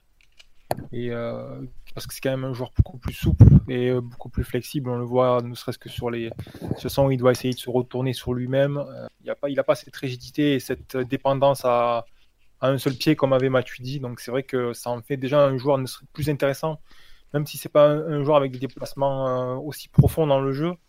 C'est un joueur qui, d'un point de vue mouvement et disponibilité, va quand même pouvoir proposer davantage de choses au milieu de terrain, je pense. Oui, d'accord, non, je pensais que tu allais rajouter quelque chose en fait, c'est tout. Euh, non, juste un truc euh, très bête aussi par rapport à Matuidi, c'est quand même la, différence, la qualité de la première touche de balle est bien supérieure aussi. Hein. Euh, Blaise. c'est vraiment une mise à jour technique. Hein, ça, coule de source. C'était. Ouais, mais Blaise, sous ses aspects un peu, comment dirais-je, carrés des pieds, avait malgré tout une, une, capacité à élever son niveau de jeu technique qui était qu'on pouvait noter, tu vois. Je me souviens de certains matchs où tu dis, mais c'est Matuidi qui a fait ça Là, pour le coup, je trouve qu'il y a une base de départ qui est vraiment supérieure. Après, euh, il avait une bonne qualité de centre, tu dis, quand il était lancé. Euh... Prépare vrai. Non mais je, à part face à City, à part face à City. Voilà, je, revois cette image. Oui, excuse-moi, Ryan. l'extérieur, quoi, quand il part sur le côté gauche et qu'il a de l'espace pour courir, euh, c'est vrai qu'il s'entraîne assez correctement dans l'ensemble. Après, et il a raté une de latéral gauche, hein, dit. Ah, ouais, d'accord. Déjà que Unai en a fait un ailier gauche performant, mais alors en latéral, ça non, prenait Marcelo les yeux dans les yeux. C'est quand même des joueurs différents. Tu vois Matuidi qui, qui marque un but de la tête dans les 6 mètres face à Atletico hier. Je pense pas que Gay ce soit son registre. Non, c'est ça, il n'y a pas cette profondeur de déplacement. Hein. Euh, c'est davantage un milieu de terrain euh, vraiment de la base du jeu, alors que Matuidi, je pense, a aussi euh, évolué en tant que footballeur parce qu'il devait le faire à Paris et s'est trouvé un petit peu ce rôle de, de joueur qui se projette vers l'avant, qui déborde et qui va dans la surface parce qu'il a besoin de, bah, d'ajouter des choses à son jeu parce que voilà, d'un point de vue participation dans la création, d'un point de vue déséquilibre, d'un point de vue passe, etc., c'est un joueur qui a beaucoup de Bon. On est là. Euh, non, non, mais moi par contre, ça saute, c'est infernal. Je, m'excuse encore pour la technique, mais euh, voilà. Euh, est-ce que, bon, je pense qu'on a un peu fait le tour sur l'immense badge d'Idrissa Gay. Qu'il y a un joueur, bon, on a parlé d'Imaria, de Gay, forcément, les maillons forts. Est-ce qu'il y a un joueur dont vous voulez parler autre que ces deux-là, forcément? Il y a beaucoup de noms qui peuvent ressortir, mais est-ce qu'il y a un joueur que vous voulez ressortir de votre côté? Bon, je pense qu'on a, on a passé les plus, les plus importants hein, côté parisien. Peut-être un mot sur le retour de Kimpembe, peut-être Voilà, je, voulais en parler, moi, du retour de Kimpembe, justement, parce que. C'était la surprise. Oui, c'était la, la, surprise. Bon, un peu éventé la surprise, mais bon, c'était quand même. Euh, un retour inattendu puisque 4 mois d'absence. Après, euh, Tourelle avait quand même été très affirmatif en conférence de presse concernant l'état physique du joueur. Euh, c'est pas forcément très courant pour manger de la conférence de presse, je peux vous dire que c'est pas, c'est même assez peu courant. Il a, il a pas hésité à l'aligner. Il avait, il avait justifié. Il a dit contre le Real qu'il va beaucoup centrer. Jouer une charnière qui se connaît notamment. Donc plutôt Kimpembe Silva que Diallo Silva qui ont joué, je pense, ne me trompe pas, trois matchs ou deux matchs ensemble même. Euh, ça a été globalement assez payant. Moi, j'ai, j'ai trouvé son retour très bon et même je trouve que il a fait deux erreurs dans la relance, une par mi-temps qui effectivement sont quand il part en touche tout seul et puis après en seconde période il, rend un ballon de mémoire. Mais euh, malgré tout, euh, sa performance d'ensemble pour une personne qui revenait, euh, la façon qu'il a eu de, gérer à peu près les déplacements de Benzema qui sont quand même très particuliers, ceux de Bale aussi qui sont qui amènent une quand il arrive lancé, bah, c'est quand même une bête, hein, faut le dire très positif pour un retour. Je ne m'attendais pas à ce qu'il soit à ce niveau-là et je n'ai pas trouvé lent par exemple ou emprunté. Et... Ah, le Real a très peu attaqué cette faiblesse-là. On avait vu euh, face à, sur sa rentrée ce week-end un appel dans le dos, il était pris en vitesse. Là, le Real, c'est pas vraiment le, pas vraiment le jeu de Benzema. Benzema, c'est un joueur qui va vers le ballon, qui, qui vient décrocher et qui même a pu jouer dans son registre, c'est-à-dire anticiper les ballons euh, que dégager Courtois ou que dégager Varane ou Militao par exemple après un pressing. Euh, il s'est montré quand même bien propre techniquement, à part les deux erreurs que tu as citées, Philo, mais il a trouvé des bonnes passes qui rappelaient un peu sa bonne période sous, sous Emery la deuxième saison. Euh, euh, non, globalement, une bonne rentrée, une bonne rentrée pour Kimpembe, mais c'est vrai que le Real n'a pas, pas testé son niveau physique du, point de vue course. C'est sûr que ça sera observé sur les prochains matchs. Moi, surtout, ce qui m'a surpris, c'est que le Real n'a pas tenté d'attaquer la profondeur dans son dos, alors qu'on sait tous que c'est un souci régulier pour Kimpembe. Quoi c'est pour aujourd'hui c'est peut-être son plus gros point faible. D'ailleurs c'est quand tu l'attires légèrement sur le côté ou vers l'avant et bam tu pars dans son dos. Tu sais que allez 6 fois sur 10 il, va être attiré par l'avant et c'est problématique Après, euh, vu l'indigence offensive qu'on a notée, forcément côté Real, euh, le non-match de Rames lui a probablement simplifié la chose aussi, puisque ça reste un joueur qui, bah, qui a des difficultés à gérer la profondeur de façon euh, récurrente. Donc, s'il n'est pas challengé à ce niveau-là, repousser des centres, globalement, il sait, plutôt bien le faire. Et puis, il a de la taille en plus, donc ça, aide. Mais je trouve que pour un retour, c'était euh, un retour qui a été à la fois euh, notamment par rapport à sa confiance en lui, puisqu'il en a quand même besoin après avoir été un peu remis en cause avec le recrutement de Diallo, qui est quand même indirectement une remise en cause de son statut. Mais euh, le Real ne l'a pas l'a challengé, mais pas trop, donc c'était vraiment une remise en, route euh, idéale à mes yeux. Après, je sais pas, euh, Ryan ou Raphaël, ce que vous en avez pensé, vous êtes peut-être un peu moins positif, mais j'ai trouvé que son, moi je l'ai trouvé euh, durement noté, euh, enfin durement, comment dire, peut-être pas noté, mais sa prestation a été jugée de façon un peu dure à mes yeux, je trouve. Moi, je suis pas un grand grand fan de Kipembe pour être honnête, mais après c'est vrai que je l'ai trouvé assez assez correct dans l'ensemble. Après, je pense que c'est un joueur qui dès qu'il doit prendre des décisions avec le ballon est quand même rapidement dans la difficulté euh, niveau lecture du jeu et niveau on va dire sang-froid, c'est un garçon qui m'a l'air d'avoir pas mal de problèmes. Bah ça oui, le sang-froid c'est pas trop son truc, je vais pas dire le contraire. Voilà, après euh, il revient d'une blessure importante, il a pas de continuité, il, il revient sur un match comme ça, c'est je pense qu'il va falloir quand même attendre davantage pour euh, réévaluer euh, l'état de forme du joueur et ce qu'il peut apporter cette saison. Quoi. Il faudra le juger sur une équipe qui va dans le camp adverse, donc c'est un peu difficile de. Ouais, aussi. C'est voilà, c'est le, le, scénario un peu confortable, quoi. C'est euh, après, voilà, il faut voir un petit peu avec davantage de difficultés et d'adversité ce qu'il est capable de faire. Mais bon, comme c'est quand même un, garçon qui revient d'une blessure sérieuse, euh, faut, je, je, pense, se montrer assez indulgent là-dessus, quoi. Très bien. Bon, ça sera le mot de la fin sur Kim Pembe. Euh, sur le live, on me demande de parler de l'ami Juan Bernat, qui, qui veut en parler. D'ailleurs, un truc que pas grand monde n'a signalé, c'est que Bernat jouait quand même, je pense, hier, enfin peut-être pas qu'hier, mais peut-être une partie de son avenir en sélection, puisque il n'a pas été appelé pour les matchs amicaux, les matchs internationaux pardon du mois de juin. Il n'a pas été appelé pour ceux de septembre. Euh, il a quand même fait un bon bon match pour euh, contre une grosse équipe espagnole, parce que bon, ça reste quand même le Real Madrid. Hein. Euh, Qu'est-ce que vous en avez pensé de la rencontre de, de l'ami Juanito qui veut se lancer sur le, ce bon Bernat? C'est l'affluence. Hein non mais je, il, fait, il fait un match à la Bernat. Hein, plutôt... enfin, je, il est, depuis qu'il est au PSG, c'est difficile de le critiquer quand même Bernat. Oh, il a régulièrement été critiqué dans le podcast pour ses. Oh. Non, mais pour ah, ses, ses, manques défensifs, souvent, on, on va pas te mentir. Ah oui, bah, oui, bah. bah il, dé, il, défend à 3 mètres, il défend à 3 mètres du centreur, mais au final, le Real est, ça, c'est vraiment centré. Donc, euh... c'est les latéraux du PSG qui défendent tous à 3 mètres de toute façon. Donc, euh, il défend proche de, de, son homme, mais sur le match d'hier, euh, quand il n'a pas à défendre, Bernat, euh, c'est difficile de lui trouver des problèmes parce que techniquement, il apporte quand même énormément encore. Hein. Donc, 3 buts à nouveau. Je... Bah, non, mais après, c'est un, un, profil qu'on connaît, on sait ce qu'il va faire, on sait ce qu'il est capable de faire, ce qu'il ne peut, ne, ne, ce qu'il ne peut pas faire. Donc, euh, les débriefs sont un peu toujours les mêmes à Bernat, je trouve. Après, c'est une question de comment tu vas le protéger. Et au final, Di Maria l'a quand même bien aidé euh, sur, le plan, sur le plan défensif en, en suivant à chaque fois Carval. On sait que Carval, c'est quand même une arme du Real un peu historique, de, du Real qui gagne 4, 4 Ligues des Champions. C'est un joueur qui va beaucoup centrer, qui va beaucoup se projeter. Et tu avais besoin de quelqu'un qui vienne aider Bernat et pas, pas le laisser en deux contre un avec Bale et, même trois parfois quand comme Rames se, se dézonait un peu sur cette zone. Donc... euh... Il n'y a, a, pas vraiment eu de un contrat avec Bale ou de, mm. de, de moments où Bale était vraiment sur l'aile pour aller chercher à éliminer Bernat. Donc ce qui fait que finalement Bale a plus été dans la zone de, de Verratti ou, ou Kimpembe, euh, notamment sur les, les séquences où il, est, il obtient un coup franc et il marque de voler sur le, le but refusé là.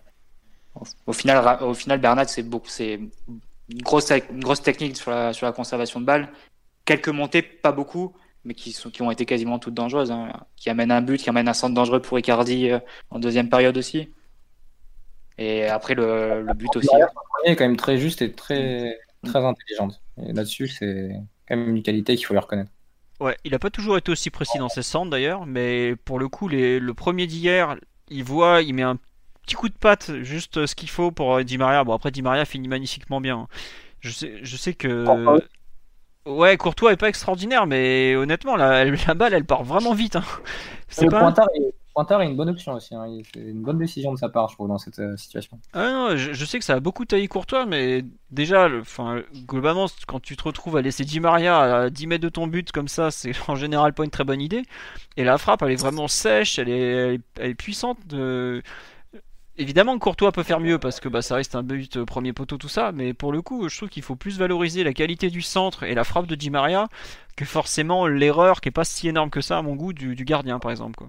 Qu'il il est plus surpris par le timing Courtois que par la que par la position du ballon ou la trajectoire. Parce qu'il voyait pas Di Maria frapper aussitôt aussi vite euh, sur sa. Et surtout, Di Maria est quand même euh, relativement libre, il n'est pas gêné, donc euh, c'est com- c'est compliqué aussi de, bien fermer le premier poteau parce que ben, il, peut, également tirer de l'autre côté. Quoi. Et les Militao, il est vraiment loin pour, pour boucher l'angle, donc les options sont plus larges. Quoi. Il ne s'agit pas juste de fermer le premier poteau bêtement parce que l'autre joueur pourra absolument pas tirer de l'autre côté. Là, c'est Di Maria, il a du champ, il a beaucoup d'espace et il est très près du but. Donc, euh, effectivement, c'est plus, euh, je pense, un, un bon centre et une bonne exécution euh, côté PSG et de la difficulté, beaucoup de difficultés pour, de- pour Courtois qu'autre chose. Quoi.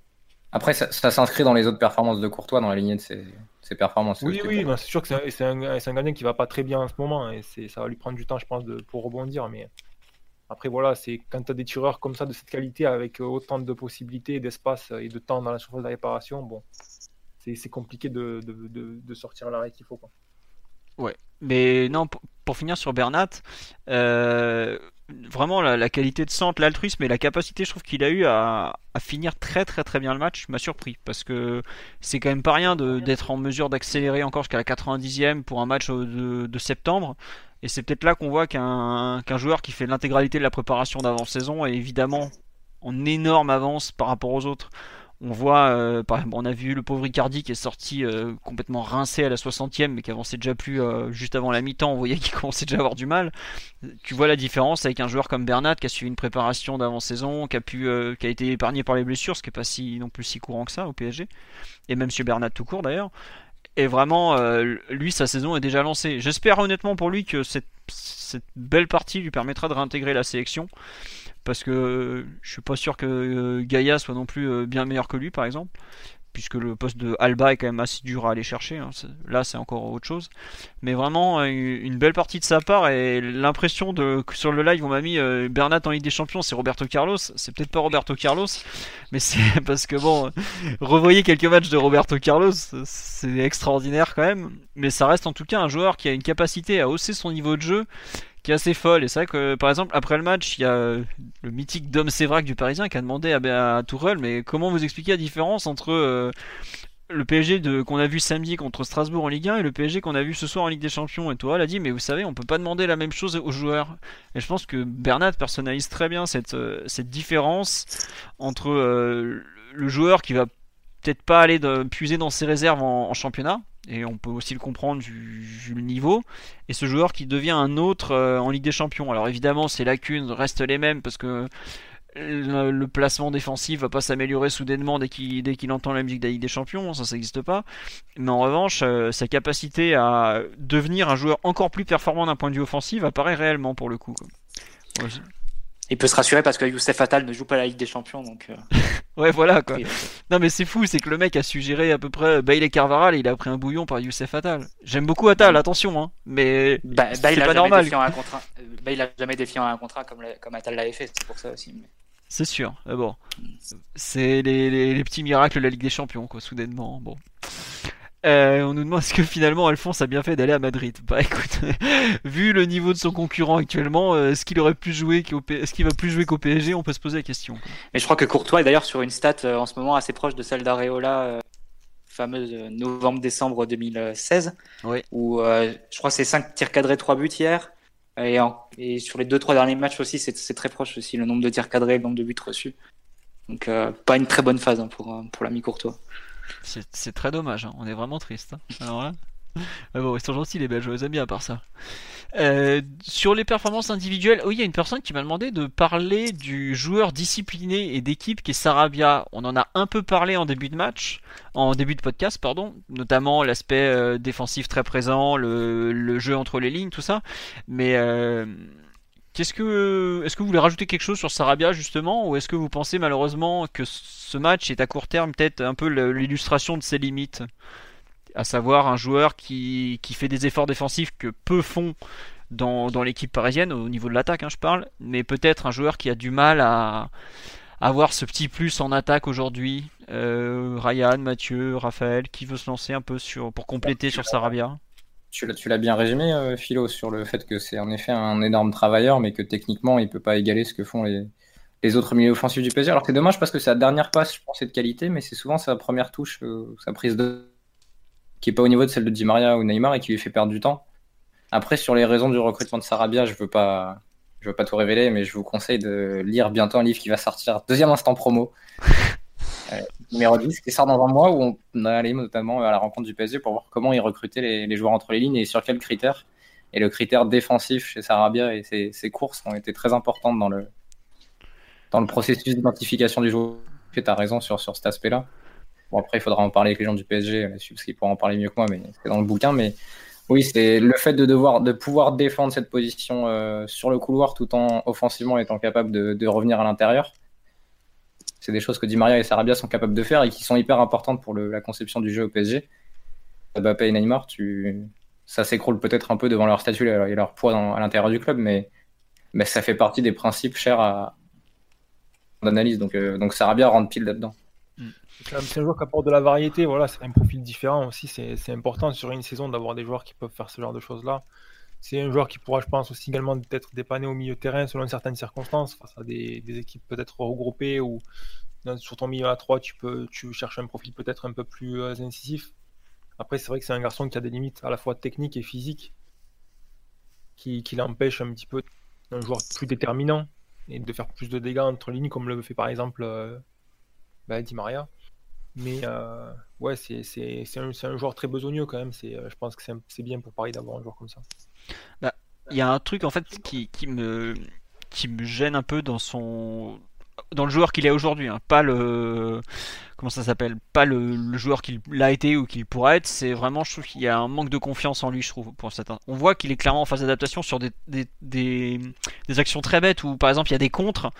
Euh, Et il revient en arrière. Voilà, exactement. le dribble et il revient en arrière. Alors que clairement, il a dans les jambes le dribble. Euh, sur, sur Twitter, euh, sur les commentaires YouTube, par exemple, dit il a, il a peut-être un problème de vitesse. non, au contraire, je suis pas sûr qu'il ait un problème de vitesse. Pour moi, il a plus un problème de, de choix par rapport peut-être à la pression. Euh, après la rencontre, Tourelle toujours, qui est très intéressant quand il parle, faut l'écouter. Il dit ouais, sans euh, Sarabia, sans les, trois stars de deux on était, on avait peut-être moins de pression, on était, euh, on n'était pas titulaire. Et je pense que quand il parle de ça, il avait déjà parlé de la pression du parc sur Sarabia. Je pense que Sarabia est un joueur qui découvre cet univers dans le sens où il existe, pas comme quand il était un jeune du Real Madrid où on lui dit tiens va mettre les chasubles là-bas là, il se retrouve en fait euh, parmi les stars. Il est international espagnol maintenant, c'est pas rien. Et je trouve qu'il a, c'est un joueur qui, peut-être se cherche un peu. Et j'espère qu'il va réussir à se trouver parce que il a des qualités que d'autres n'ont pas, notamment.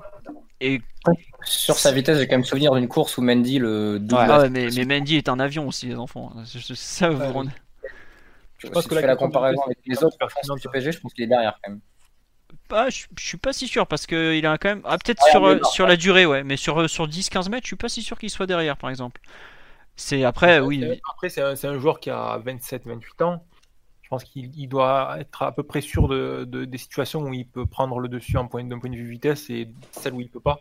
Et après, c'est, je pense qu'il a peut-être aussi de par cette pression dont tu parles, euh, l'envie peut-être de ne pas prendre trop de risques, de permettre à son équipe de conserver le ballon, d'améliorer la possession, ça fait d'apporter autrement parce qu'il sait que peut-être s'il tente une course de 15 ou 20 mètres dans la profondeur ou qu'il essaye de partir dans une conduite de balle un peu verticale, il va faire, va pas arriver à faire la différence parce qu'il n'est pas spécialement équipé pour quoi. Ouais, bah après faut, faut voir ce qu'il est en mesure de faire sur. Euh, est-ce que avec ces qualités-là, il va pouvoir avoir un rôle en fait? Parce que par exemple, je sais pas être méchant avec lui que de dire qu'au départ Draxler est peut-être plus talentueux. Mais Draxler aujourd'hui, on l'a complètement perdu par exemple. Est-ce que on me parle sur le live, on me dit ouais c'est un, un Lavezzi en beaucoup moins drôle. Mais Lavezzi, je, il, il arrivait à exister dans des gros matchs. c'est un joueur qui met de la profondeur quand même, Lavezzi, c'est pas pareil. Voilà. Euh, est-ce que Sarabia est capable d'être, euh, par exemple, une option que tu sors du chapeau euh, T'as parlé tout à l'heure de joueurs au cœur du jeu, ou c'était peut-être Rafale, excusez-moi, je vous confonds. Mais sa polyvalence, les qualités qu'il a, notamment le volume de course. Moi, je sais que j'en parle régulièrement avec euh, un journaliste qui va au parc à tous les matchs, qui me dit Sarabia, c'est un joueur, il te fait un nombre de courses à vide, c'est de loin, mais alors de très loin, le premier du PSG en termes de jeu sans ballon, ça n'a rien à voir, avec les autres en tout cas. Et à quel point il va savoir utiliser ses qualités sans le ballon et son impact défensif pour exister, c'est un peu, je trouve, la, la question à savoir tant qu'il a ça, il, a un atout que les autres n'ont pas forcément. Et si en plus il arrive à s'adapter, à devenir un joueur offensif déterminant, ce qu'il était assez vite, parce qu'il a quand même mis 20 euh, buts, 20 passes ou un truc dans le genre, ça devient vraiment un joueur qui, peut peut-être prétendre à, plus finalement et dans divers rôles. Quoi.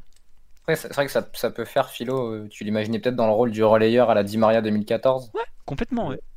mais je pense il y aura, moins pas la justesse technique il n'a pas la justesse technique, il n'a pas la capacité d'accélération sur les premiers mètres, et puis il n'a pas le même bah, physiquement au niveau agilité, c'est pas pareil non plus.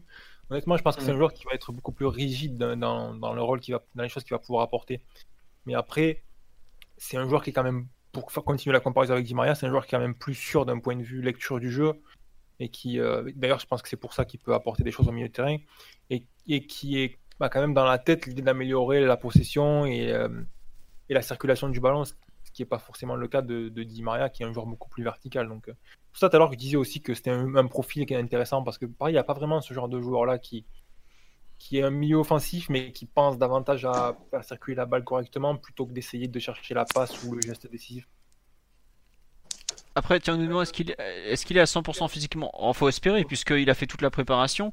Mais euh, pour compléter, tu vois, vous avez parlé de relayeur. Moi, par exemple, un rôle dans lequel je verrais bien, c'est tu joues 4-4-2, ou, plutôt 4K2, tu as besoin d'un mec qui va te nettoyer ou vraiment t'assurer le, couloir de façon propre. Bah, c'est typiquement lui que j'irais chercher euh, sur une fin de match à l'extérieur par exemple parce que tu sais que bah il va faire tous les efforts, tu sais qu'offensivement s'il y a un coup à jouer en contre, il est capable de te le jouer à, peu près bien. Évidemment que c'est pas Neymar balle au pied, mais ça bah il y en a qu'un. Hein. Et c'est et c'est pour ça où on a un, un peu le rôle d'Alves quoi. ouais, euh, exactement, ouais. Être capable de faire du Alves en, alors peut-être pas avec la même euh, intelligence de jeu, la capacité à gagner du temps qu'avait Alves, qui était parfois incroyable à ce niveau-là, et le vice d'Alves aussi, qui à mon sens manque euh, peut-être un peu dans cet effectif, mais vraiment avoir du volume sur une aile. Combien de joueurs du PSG ont du volume sur une aile? Ben, il n'y en a pas tant que ça au final. Il y a Meunier, mais c'est un cas un peu particulier. On sait que quand on joue en, défense à 4 au milieu à 4 il a un peu sa place euh, nulle part malgré tout puisque bah, il a des, il a des limites euh, défensives et un peu offensives quand il est très haut sur le terrain. Mais ce genre de joueur euh, un peu Tourelle a essayé Bernat milieu gauche hein, sur la fin de match. Peut-être une idée pour le, pour le futur. Ouais ou peut-être qu'il restait que ça c'est disponible sur le banc non peut-être si tu dois défendre un résultat sur 10 minutes bon Diallo nous fait une, une entrée où il découpe tout le monde il est très en retard mais oui, non, mais honnêtement, Sarabia, c'est vraiment un joueur, je trouve, qui, va être à suivre tactiquement par rapport à. On a parlé un peu de comment intégrer euh, les gros stars quand elles vont revenir, les Neymar, Mbappé, Cavani, tout ça. Enfin, s'ils sont, si Cavani est intégré, parce que les deux autres, on s'inquiète pas trop. Mais je trouve que la façon dont Tourelle va pouvoir utiliser Sarabia, et ça va, ça va vraiment être à suivre dans la durée. Il y a, je trouve aussi un petit côté Moussa Diaby de l'an dernier, à savoir un mec qu'on a utilisé euh, à gauche, à droite, dans à peu près tous les systèmes et qui, pareil, euh, avait du jeu sans ballon, à savoir des appels, de la percussion. Est-ce que euh, il saura comment comment Sarabia va évoluer dans cette équipe, plutôt dans ce groupe, j'ai envie de dire. C'est vraiment quelque chose de, je qui, qui, fait partie des un peu des curiosités de cette saison. Quoi. Autant pareil, comment on va réintégrer, enfin on a intégré Icardi de façon très simple, c'est un 9, il joue en pointe, voilà. Euh, comment on va réintégrer maintenant d'autres joueurs autour de lui? Pareil, ça, ça fait partie un peu du court terme qu'il va vraiment falloir suivre parce que c'est quelque chose qui est aujourd'hui la réalité du PSG, c'est réintégrer des stars dans une équipe qui a un peu trouvé son match de référence. Et... J'ai une question pour vous, là je pirate le podcast, excuse-moi Philo. Pas de soucis, vas-y. J'ai le PSG euh, de plus près de moi, que je, je regarde pas tous les matchs. Cette saison, vous préférez avoir. Euh, si on doit choisir entre Cavani et Icardi, vous préférez partir sur quel projet de jeu? Si on imagine que le 9 n'est pas Bappé. Bah, enfin, Mathieu, vas-y, parce que moi je viens de parler pendant 5 minutes de Sarabia, donc. Euh. Bah, après, ça dépend si tu veux jouer en 4-3-3 ou en 4-4-2, mais. Tu veux gagner la Ligue des Champions? Bah, non, mais Cavani, je pense qu'il est dans, dans, une sorte de. Enfin, Cavani, c'est très paradoxal parce que si tu le regardes que chaque été, depuis deux ans, Coupe du Monde et Copa América, tu as l'impression de voir le meilleur attaquant du monde. Un joueur qui est au sommet de son, au sommet de son art, euh, techniquement, physiquement, euh, dans son rôle de buteur, de leader, tout ça. Et quand tu le regardes avec le PSG, il est même sur une sorte de déclin depuis 18 mois. dans ses performances, dans son niveau physique, qui rendent le, passage de témoin euh, assez, assez inévitable avec Icardi, à mon sens, qui est plus sur la pente, pente ascendante, qui va arriver dans les meilleures années de sa carrière et qui a aussi plus de ressources techniques, comme on a parlé, comme on a parlé en début de podcast. Donc, moi, si tu me demandes de choisir, je pense que le, le sens de l'histoire, il va plus du côté d'Icardi, on va dire. Parce que j'ai quand même l'impression que les meilleurs pères du, du, PSG sont sans Cavani depuis quelques temps. Si tu veux gagner la Ligue des Champions, je pense que tu prends l'attaquant de l'avant-centre qui t'apporte des choses dans le jeu. Hein. Et si, il n'y a pas besoin de remonter très loin et tu auras les dix dernières années, les dix derniers gagnants de la Ligue des Champions. Euh, les numéros 9 à chaque fois, c'est pas forcément les, ceux qui marquent le plus, mais c'est ceux qui vraiment permettent à leur équipe de ressortir des phases où ils sont beaucoup pressés, où euh, ils sont proches de leur but. C'est ceux qui prolongent les, les ballons, c'est ceux qui, euh, voilà, qui participent au jeu, quoi, qui, créent du surnombre et qui sont pas juste là pour finir et, faire reculer la défense. Après, Icardi, c'est une participation au jeu qui est quand même à mesurer. C'est un attaquant qui, peut passer, euh, qui peut passer 20 minutes sans toucher le ballon aussi. C'est vrai. Mais pas forcément. Je sais pas si ce sera le cas à Paris, parce qu'à l'Inter, c'était quand même un peu différent. Paris, vraiment, c'est une équipe qui, qui, a beaucoup le ballon. C'est sans doute l'équipe euh, européenne avec Manchester City qui est le plus amené à avoir la possession. Et euh, je pense pas qu'il aura des phases d'absence dans le jeu aussi importantes. Au contraire, je pense qu'il va toucher un peu plus la balle et que c'est sans doute aussi dans l'intérêt de Tourelle d'essayer de, de, travailler des circuits de relance un peu plus directs pour parfois euh, sauter le pressing adverse et essayer de mettre euh, Neymar ou Mbappé euh, plus rapidement proche du but adverse. Après, je suis complètement d'accord avec toi, Ryan. De façon philo, on échange de temps en temps des, mais c'est mon. je, sais évidemment. Des années. Non, mais en fait, moi, il y a un truc. Là, on parle beaucoup. De... Il y a deux ans, mais bon. Juste pour compléter un peu ce que tu dis, évidemment que le sens de l'histoire, comme l'a dit Mathieu, c'est Icardi. Le sens du jeu, de la technique, c'est Icardi aussi. Après, a un problème, c'est qu'une équipe, euh, c'est 11 mecs. Le sens du cube aussi. Le sens du cube aussi. non, ça on s'en fout. Ça. Non, mais je veux dire, enfin, sans, c'est enfin, c'est juste qu'un un entraîneur fait, fait pas des choix par rapport au public. Enfin, j'espère, sinon c'est grave. mais, euh, Oui, c'est sûr. Bref. Mais ce que je veux dire, c'est que euh, on parle d'attaque, on parle d'attaque, mais tu as Neymar, tu as Mbappé qui défend très mal et très peu. Tu rajoutes Icardi qui est quand même pas un monstre d'activité au bout d'un moment, euh, le 7 plus 3, il, te pend un peu au nez malgré tout, le fameux 7 plus 3. Et je trouve que euh, tu as peut-être. Tu l'avais aussi avec Cavani et tu l'auras fortiori avec Cavani 3 oui, 33 ans. Mais je trouve que le, le Cavani, euh, enfin, moi, c'est vraiment l'équilibre défensif qui me fait poser des questions, même sur le fait de est-ce qu'on jouera vraiment avec un 9 en fait, à moyen terme? Avec Cavani arrière droit si tu veux, mais je sais Oui, non, non, mais. On va prendre dans les deux sens, Philou, parce que tu parles d'équilibre défensif, mais toutes les situations où tu peux pas ressortir le ballon correctement, tu as ton attaquant pour construire, c'est aussi des situations où tu as, moins la balle et tu, es plus amené à défendre, tu vois. Donc il y a un cercle un peu vicieux. Ah, c'est un cercle vicieux, clairement. Clairement, clairement, je, je, te dis pas le contraire, je suis d'accord avec toi à ce niveau-là, à savoir que à partir du moment où il t'empêche de sortir d'un pressing par un long ballon, enfin, qui t'empêche de sortir d'un temps faible plutôt par un long ballon, euh, Icardi va t'apporter des choses en plus. Mais tu vois, on a parlé volume de course par exemple. Je pense que c'est pas faire offense à Icardi que dire que Cavani a forcément un volume de course supérieur, euh, offensif comme défensif. Je trouve que euh, Cavani est peut-être enterré très vite euh, par rapport à. des années que je attends. non, mais toi, t'as un cas particulier. Toi, t'es pas venu depuis 3 ans et demi, donc t'as pas eu le temps de faire ta propagande. Mais, bref. Ça, reste un attaquant suffisant de toute façon, Philippe. En Ligue des Champions, on l'a vu plus d'une fois. Je pense que c'est c'est pas juste une question d'apport défensif, c'est aussi est-ce que ce joueur-là il est valable en, Ligue, des Champions au plus haut niveau? Je pense que Cavani c'est un joueur qui a montré qu'il pouvait apporter des choses dans certaines circonstances, mais qu'être un, joueur central dans une équipe comme ça qui a une, certaine ambition en Ligue des Champions d'aller loin, il a montré qu'il avait vraiment trop de limites quoi. Et puis si encore sur ses qualités, c'était un joueur ultra différent euh, qui, qui, était clutch et tout, mais c'est pas vraiment le cas.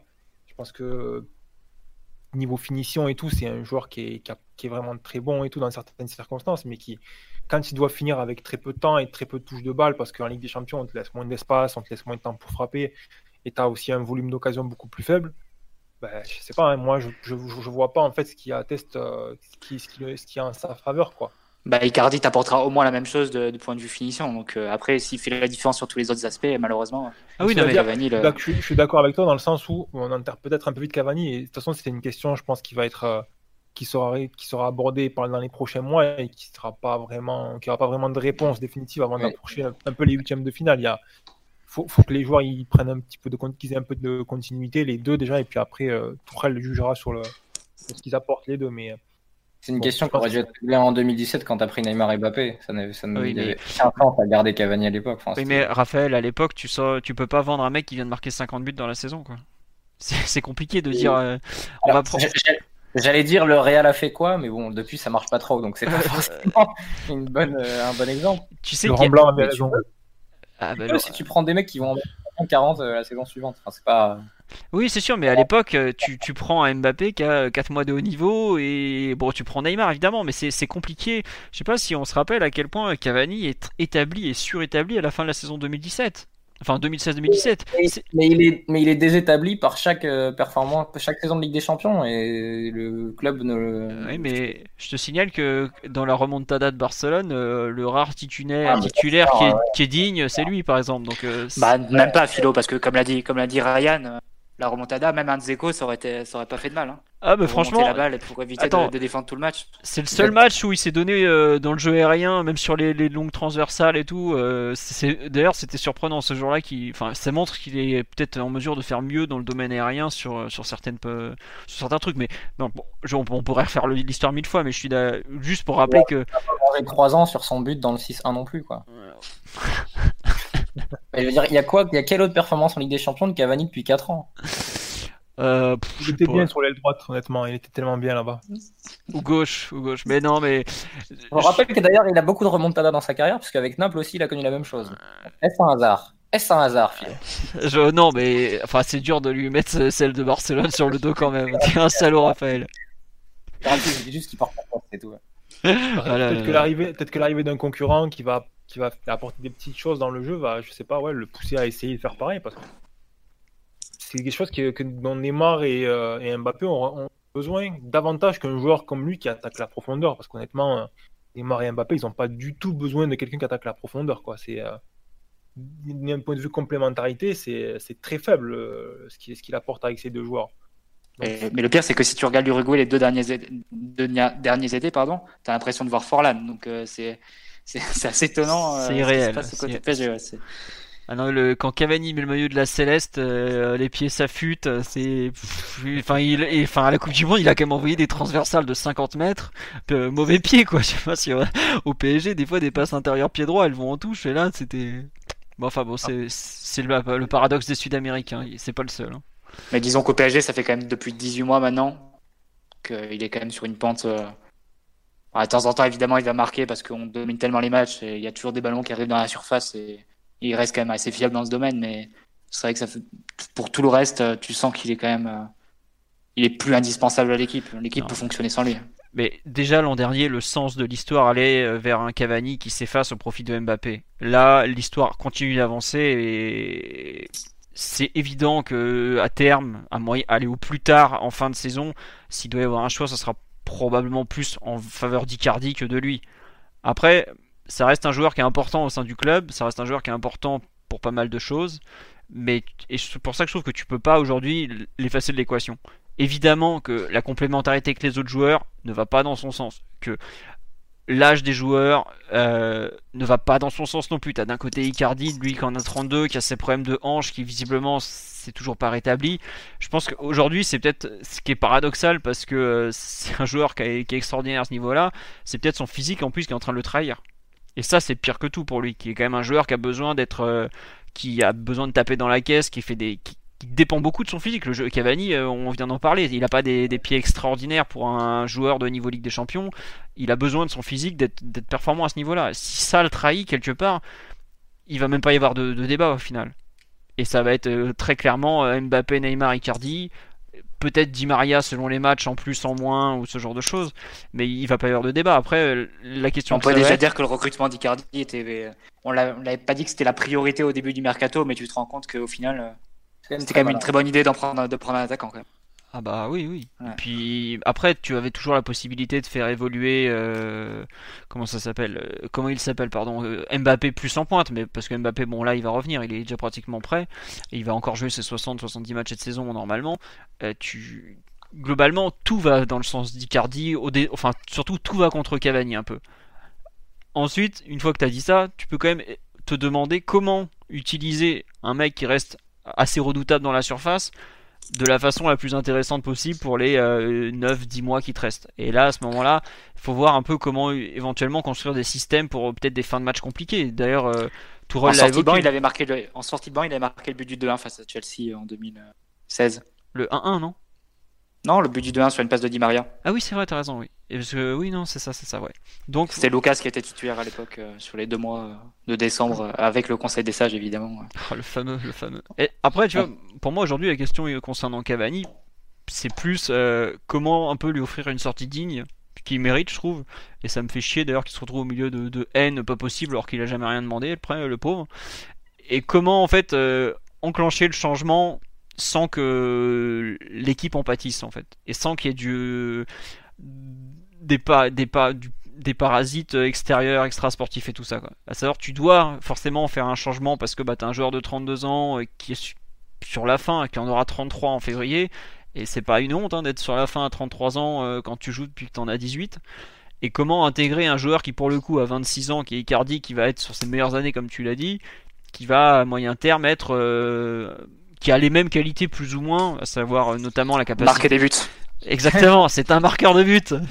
Mais tu, ça reste un truc, enfin, dans les gens, enfin, non, mais c'est très bête, mais il y, des fois, je lis quand même Cavani, aucune qualité. Cavani, il s'est marqué. Arrêtez de croire que c'est simple. Hein. Enfin, marqué, c'est pas donné à tout le monde, hein, loin de là. On l'a vu l'année dernière quand il était pas là, certains matchs, ou, quand Mbappé pas là, on mettait pas, un but au fond. Donc, euh, juste pour défendre Cavani un peu, ce, marqueur de but qu'il est, il faut, euh, à mon sens, commencer évidemment à préparer la suite, mais ça reste quand même un compétiteur assez important et je, je doute qu'il lâche le morceau comme ça en dès le mois de septembre malgré tout. Après, il faudra voir s'il est en mesure de, tenir sur la durée. ça reste aujourd'hui le plus gros problème par rapport notamment à l'année dernière et ce qui se passe actuellement. Parce que quand tu te reblesses au même endroit sur une blessure où tu avais déjà eu pas mal de soucis, c'est quand même compliqué, surtout à son âge.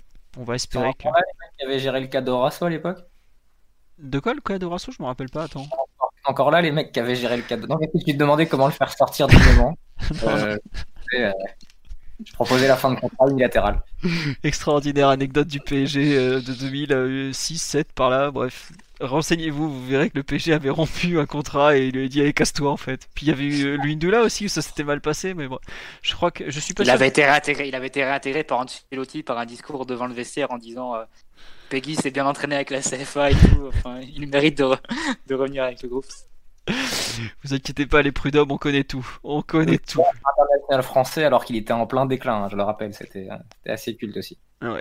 Euh, non, c'est vrai qu'il y a une question qui est importante qu'on nous pose, c'est est-ce que Icardi va vouloir rester? Bah, Sachant qu'à l'Inter, Marotta veut pas en entendre parler, que Conte veut pas en entendre parler, à moins que les deux sautent, les possibilités... Bah, il a quand même accepté, il a quand même accepté de mettre une option, donc si Paris la lève... Euh, voilà. C'est pas qu'il est globalement, euh, ça ne dépend pas. Est-ce qu'Icardi va vouloir rester? C'est pratiquement déjà plus dans ses mains au final. Hein, puisque le contrat est déjà prêt pour les 5 ans qui suivent et tout ça. Donc, euh, Et puis, bon, son salaire va bien augmenter hein, à Paris. Euh, je pense qu'il va toucher 9 ou 10 millions net, un truc comme ça. Donc... Ouais, c'est ça. Après, à l'échelle du PSG, c'est quand même une belle économie, économie, puisque Cavani est plutôt autour de 15-16, puisqu'il y a pas mal de primes. 15-16 net ah non, je sais plus, ça doit être euh, du brut, mais je suis pas sûr que les Italiens aient parlé de 9-10 net pour. Euh, si, si, c'est 9-10 net pour. Ah oui, c'est vrai qu'en Italie, en Italie, ils parlent toujours en net, ils parlent pas en brut comme en France. Bref, mm. il peut y avoir une légère économie à ce niveau-là, mais oui, le salaire de Cavani sera aussi un souci. Ouais, c'est vrai qu'en plus, il avait été prolongé juste après sa, saison 2017. Euh, donc... Ah bah, il a, il a prolongé au meilleur moment, hein, c'est comme ça, hein, ça, ça, arrive. Hein. Bref. Bon bah t'as as eu la réponse à ton, à ton débat, euh, Raphaël, j'imagine, non? Je, suis très satisfait parce que je savais que c'était des gens de goût qui participaient à, ce podcast. Euh. C'est le débat incontournable de toute façon, tout le monde parle de Cavani, on peut pas y échapper. J'ai l'impression que le vent a tourné par rapport à il y a 2-3 ans où on n'était pas nombreux quand même à, à réclamer sa tête, c'est un peu dur, mais à dire il faut passer à autre chose pour aller loin en Ligue des Champions.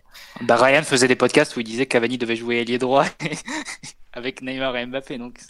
Il était plus gentil que moi, je, l'aurais proposé euh, dans un autre club par exemple. Donc, euh, moi s'il veut, mais ailleurs. Euh, c'était, un, peu de l'ordre du fantasme, mais c'était dans l'idée d'équilibrer. Après, c'est vrai que c'était sur le papier. quoi. Mais bon, quand même que de temps perdu pour Paris là, avec deux saisons où. Oui, oui, oui. Où il y a un attaquant qui met pas les deux meilleurs joueurs de l'équipe dans de bonnes dispositions, quoi, tout simplement. C'est vraiment. Ben c'est comme ça. Hein. C'est aussi, enfin là, tu vois, c'est une situation délicate. Tu l'as dit tout à l'heure, Philou. Hein, c'est pas, il s'agit pas juste de, bazarder le mec. Hein. Je comprends bien que d'un point de vue euh, des, par rapport aux supporters, par rapport au vécu du joueur, par rapport à plein de choses dans, dans, dans le club. C'est pas voilà, c'est pas football manager quoi, hein, mais euh, c'est sûr que c'est du temps perdu quoi. C'est un joueur qui a qui combine pas avec les avec la star de l'équipe, avec le avec Mbappé non plus, et, qui voilà et qui est insuffisant en Ligue des Champions quoi. Après c'est, je comprends bien qu'aussi quand le PSG sort de la saison où euh, Zlatan est parti et si Cavani n'est pas, met pas X buts, c'est la catastrophe. Oh c'est compliqué de le bazarder, quoi. C'est. Euh, je crois que sur la saison 2016-2017, on... il doit mettre euh, genre 40% des buts du PSG ou un truc dans le genre. C'est, irréel.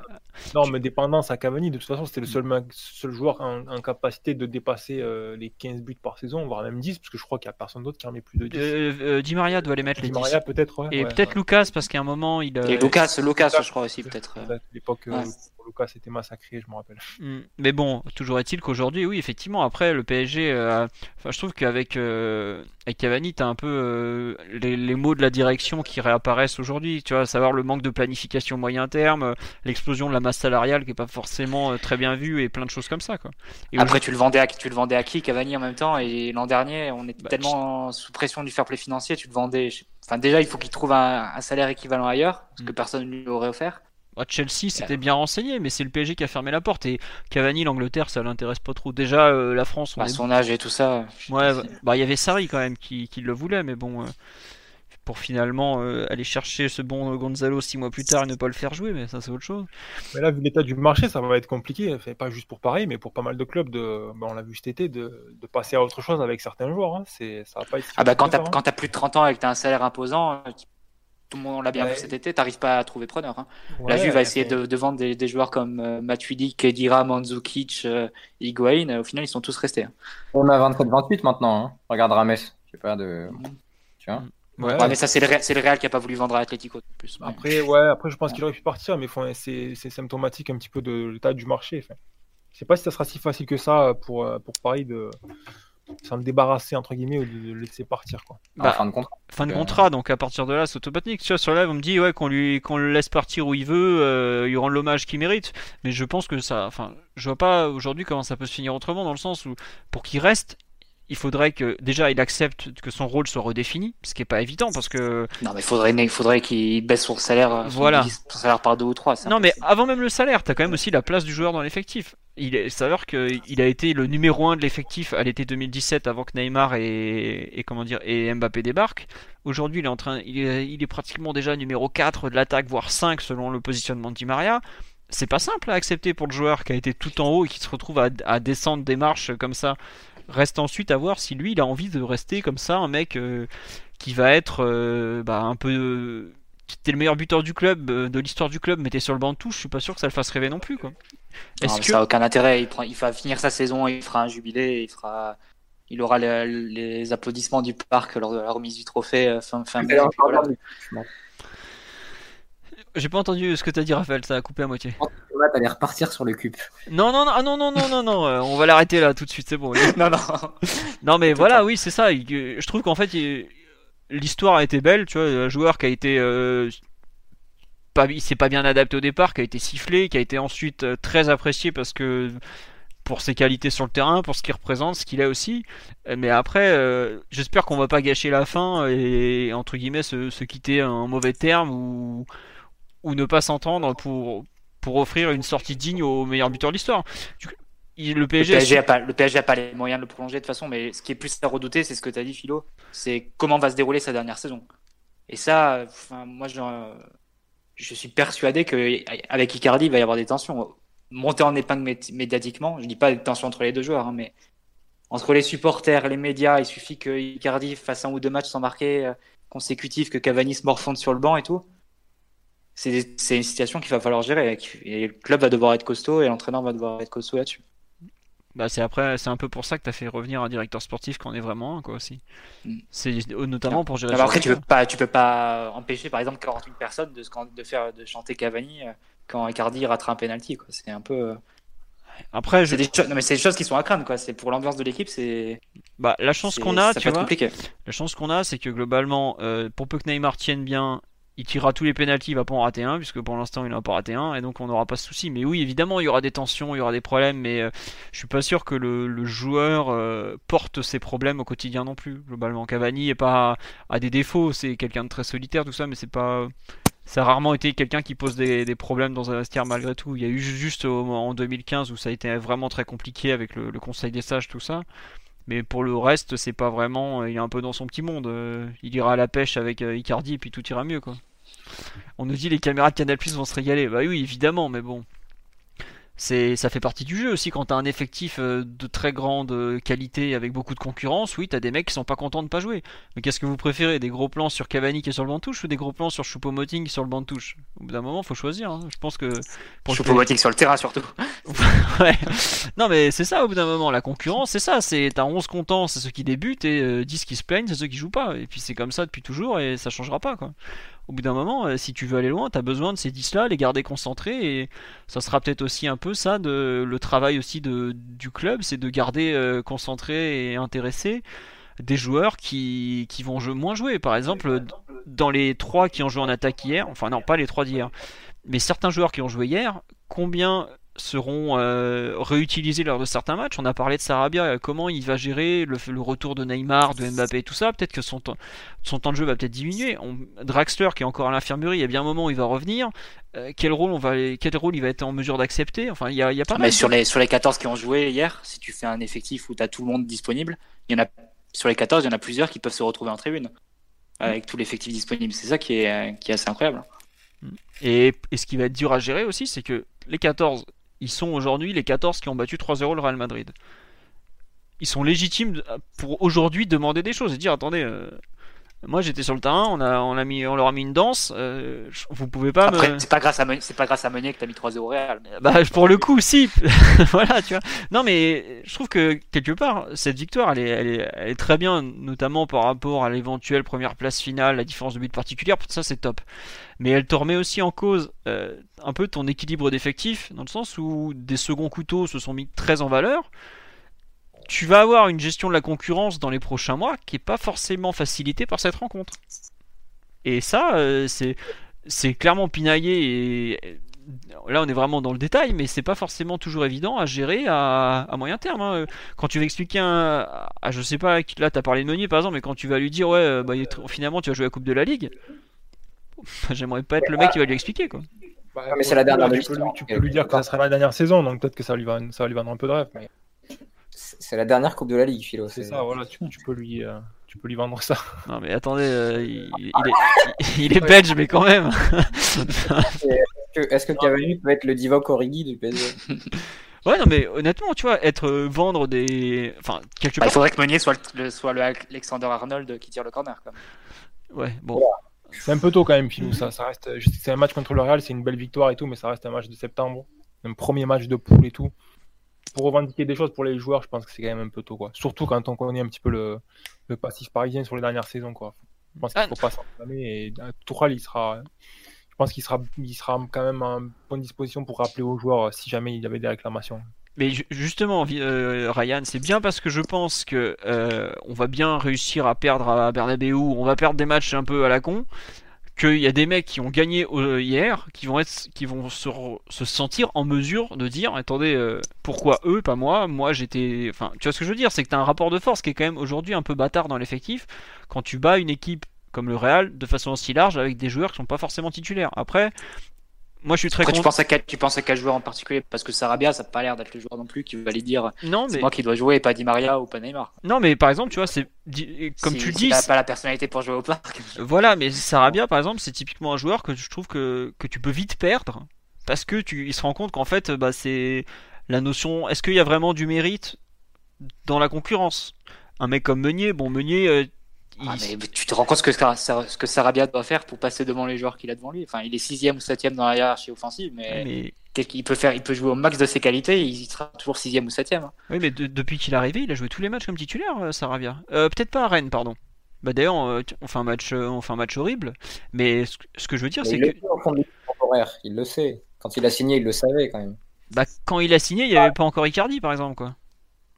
Oui, mais il peut pas débarquer au PSG et se dire je vais avoir euh, une- du, du temps de jeu supérieur à 50% de, de- du Ouais, temps de je jeu disponible. C'est ça impossible. clair dans sa tête que c'est le joueur numéro, euh, je sais pas moi, 13 ou 14 ou 15. Et que... Après, il y a forcément, selon la- comment la saison se déroule, il y aura des blessures, il y aura des occasions qui vont se présenter, etc. Mais honnêtement, je pense pas que ce soit le genre de joueur qui va faire des vagues ou qui va être, euh, qui va réclamer certaines choses. On sait quand même qu'il y a au PSG, il y a deux, trois joueurs qui sont très, très largement au-dessus des autres. Et derrière, après, il y a des profils qui sont aussi nécessaires pour équilibrer l'équipe. Après, voilà, Ah, qui, qui, c'est qui, Kimpembe Diallo, par contre, il peut y avoir bagarre. Et tu vois, moi je suis Diallo, honnêtement, je fais tout le début de la saison, premier gros match, banc de touche.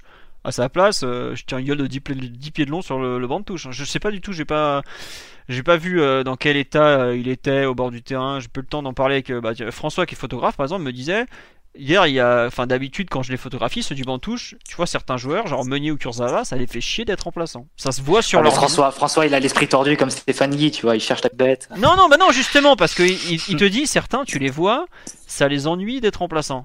D'autres, je citerai Ouais, pas de nom, ils en ont rien à faire d'être remplaçants, quoi. Et tu vois, moi, ce qui m'inquiète, euh, enfin, ce qui m'inquiète, façon de parler, hein, là, on est vraiment dans le détail du détail, c'est combien de temps on va réussir à garder le plus de joueurs concernés possible, en fait.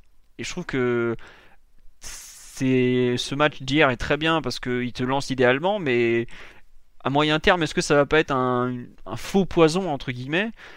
Enfin, un poison justement pour la gestion de l'effectif, euh, je me pose la question. Après, euh, je T'as préfère. quatre compétitions, t'as les, t'as le lot de blessures de chaque saison et tout, une saison de 70 matchs. Honnêtement, il y a un peu de, il y a de la richesse sur le- la ligne offensive, mais je pense pas que ça va être si problématique que ça, parce que les profils en question dont tu parles, on parle de Diallo et Kipembe, bon, c'est pas deux monstres non plus, quoi. hein, c'est... Non, non, mais enfin, t'as quand même une place à l'Euro en fin de saison qui joue. hein. Ouais, ouais, non, mais je pense qu'il y a de la compétition, mais pas au point que ça devienne quand même corrosif pour le vestiaire, tu vois. Parce que je pense quand même que les hiérarchies, elles sont assez claires dans la tête de l'entraîneur et dans la tête de la plupart des joueurs. Bah, disons que c'est pas, c'est pas non plus l'effectif du Real euh, 2016-2017, ça. Où il gagne la Ligue des Champions, ou en défense centrale, bon, c'est Varane, euh, c'est Pépé, quoi. Et Nacho Voilà, en quatrième. ouais. Hein, Ouais. De toute façon, après, ça, c'est quand, quand tu gagnes, euh, j'ai envie de dire, les joueurs, ils restent quand même dans le rang, dans l'ensemble. là, c'est, euh, Donc, à Paris, de, de faire ce qu'ils. Très bien. Non, non, mais je suis, je suis très bien, je suis très content de que vous réagissiez positivement à cette, euh, à ce, ce début de débat, parce que c'est même pas un débat, c'est un- c'est un- une, projection sur l'avenir, comme quand on a fait avec euh, Cav- Cavani, Icardi euh, tout à l'heure. Mais bref, voilà. En tout cas, euh, on me dit, est-ce qu'avoir gagné hier est un problème? Sûrement pas. Gagner reste, comme euh, l'a dit euh, Ryan, la meilleure des choses en foot, et pour gérer un effectif, c'est toujours ce qu'il y a de mieux. Bon, Euh, est-ce que vous voulez rajouter quelque chose sur ce PSG Real ou on va raccrocher là-dessus même si on a beaucoup dérivé depuis le, le thème initial? Non, On a fait le tour, je pense. C'était, on a eu des podcasts plus complets, mais là honnêtement, euh, la façon dont le match s'est déroulé, les performances individuelles, on a un peu parlé de, tout malgré tout. Donc euh, voilà, on va vous laisser. On vous remercie pour votre fidélité. Je m'excuse encore pour les problèmes de son. Je ferai encore d'autres tests avant le prochain podcast qui sera lundi prochain après Lyon PSG. Euh, on a deux trois pistes encore de mon côté comme du leur. Et voilà, on espère que ça allait sur la durée, même si je sais qu'il y a eu quelques petits soucis. Sur ce, on vous souhaite une bonne soirée à tous. Encore merci pour votre fidélité, parce que vous êtes euh, près de 600 à nous écouter refaire le, ce PSG Real, et on espère que vous avez passé un bon podcast. Voilà, au revoir tout le monde. Ciao ciao. Ciao. Ciao.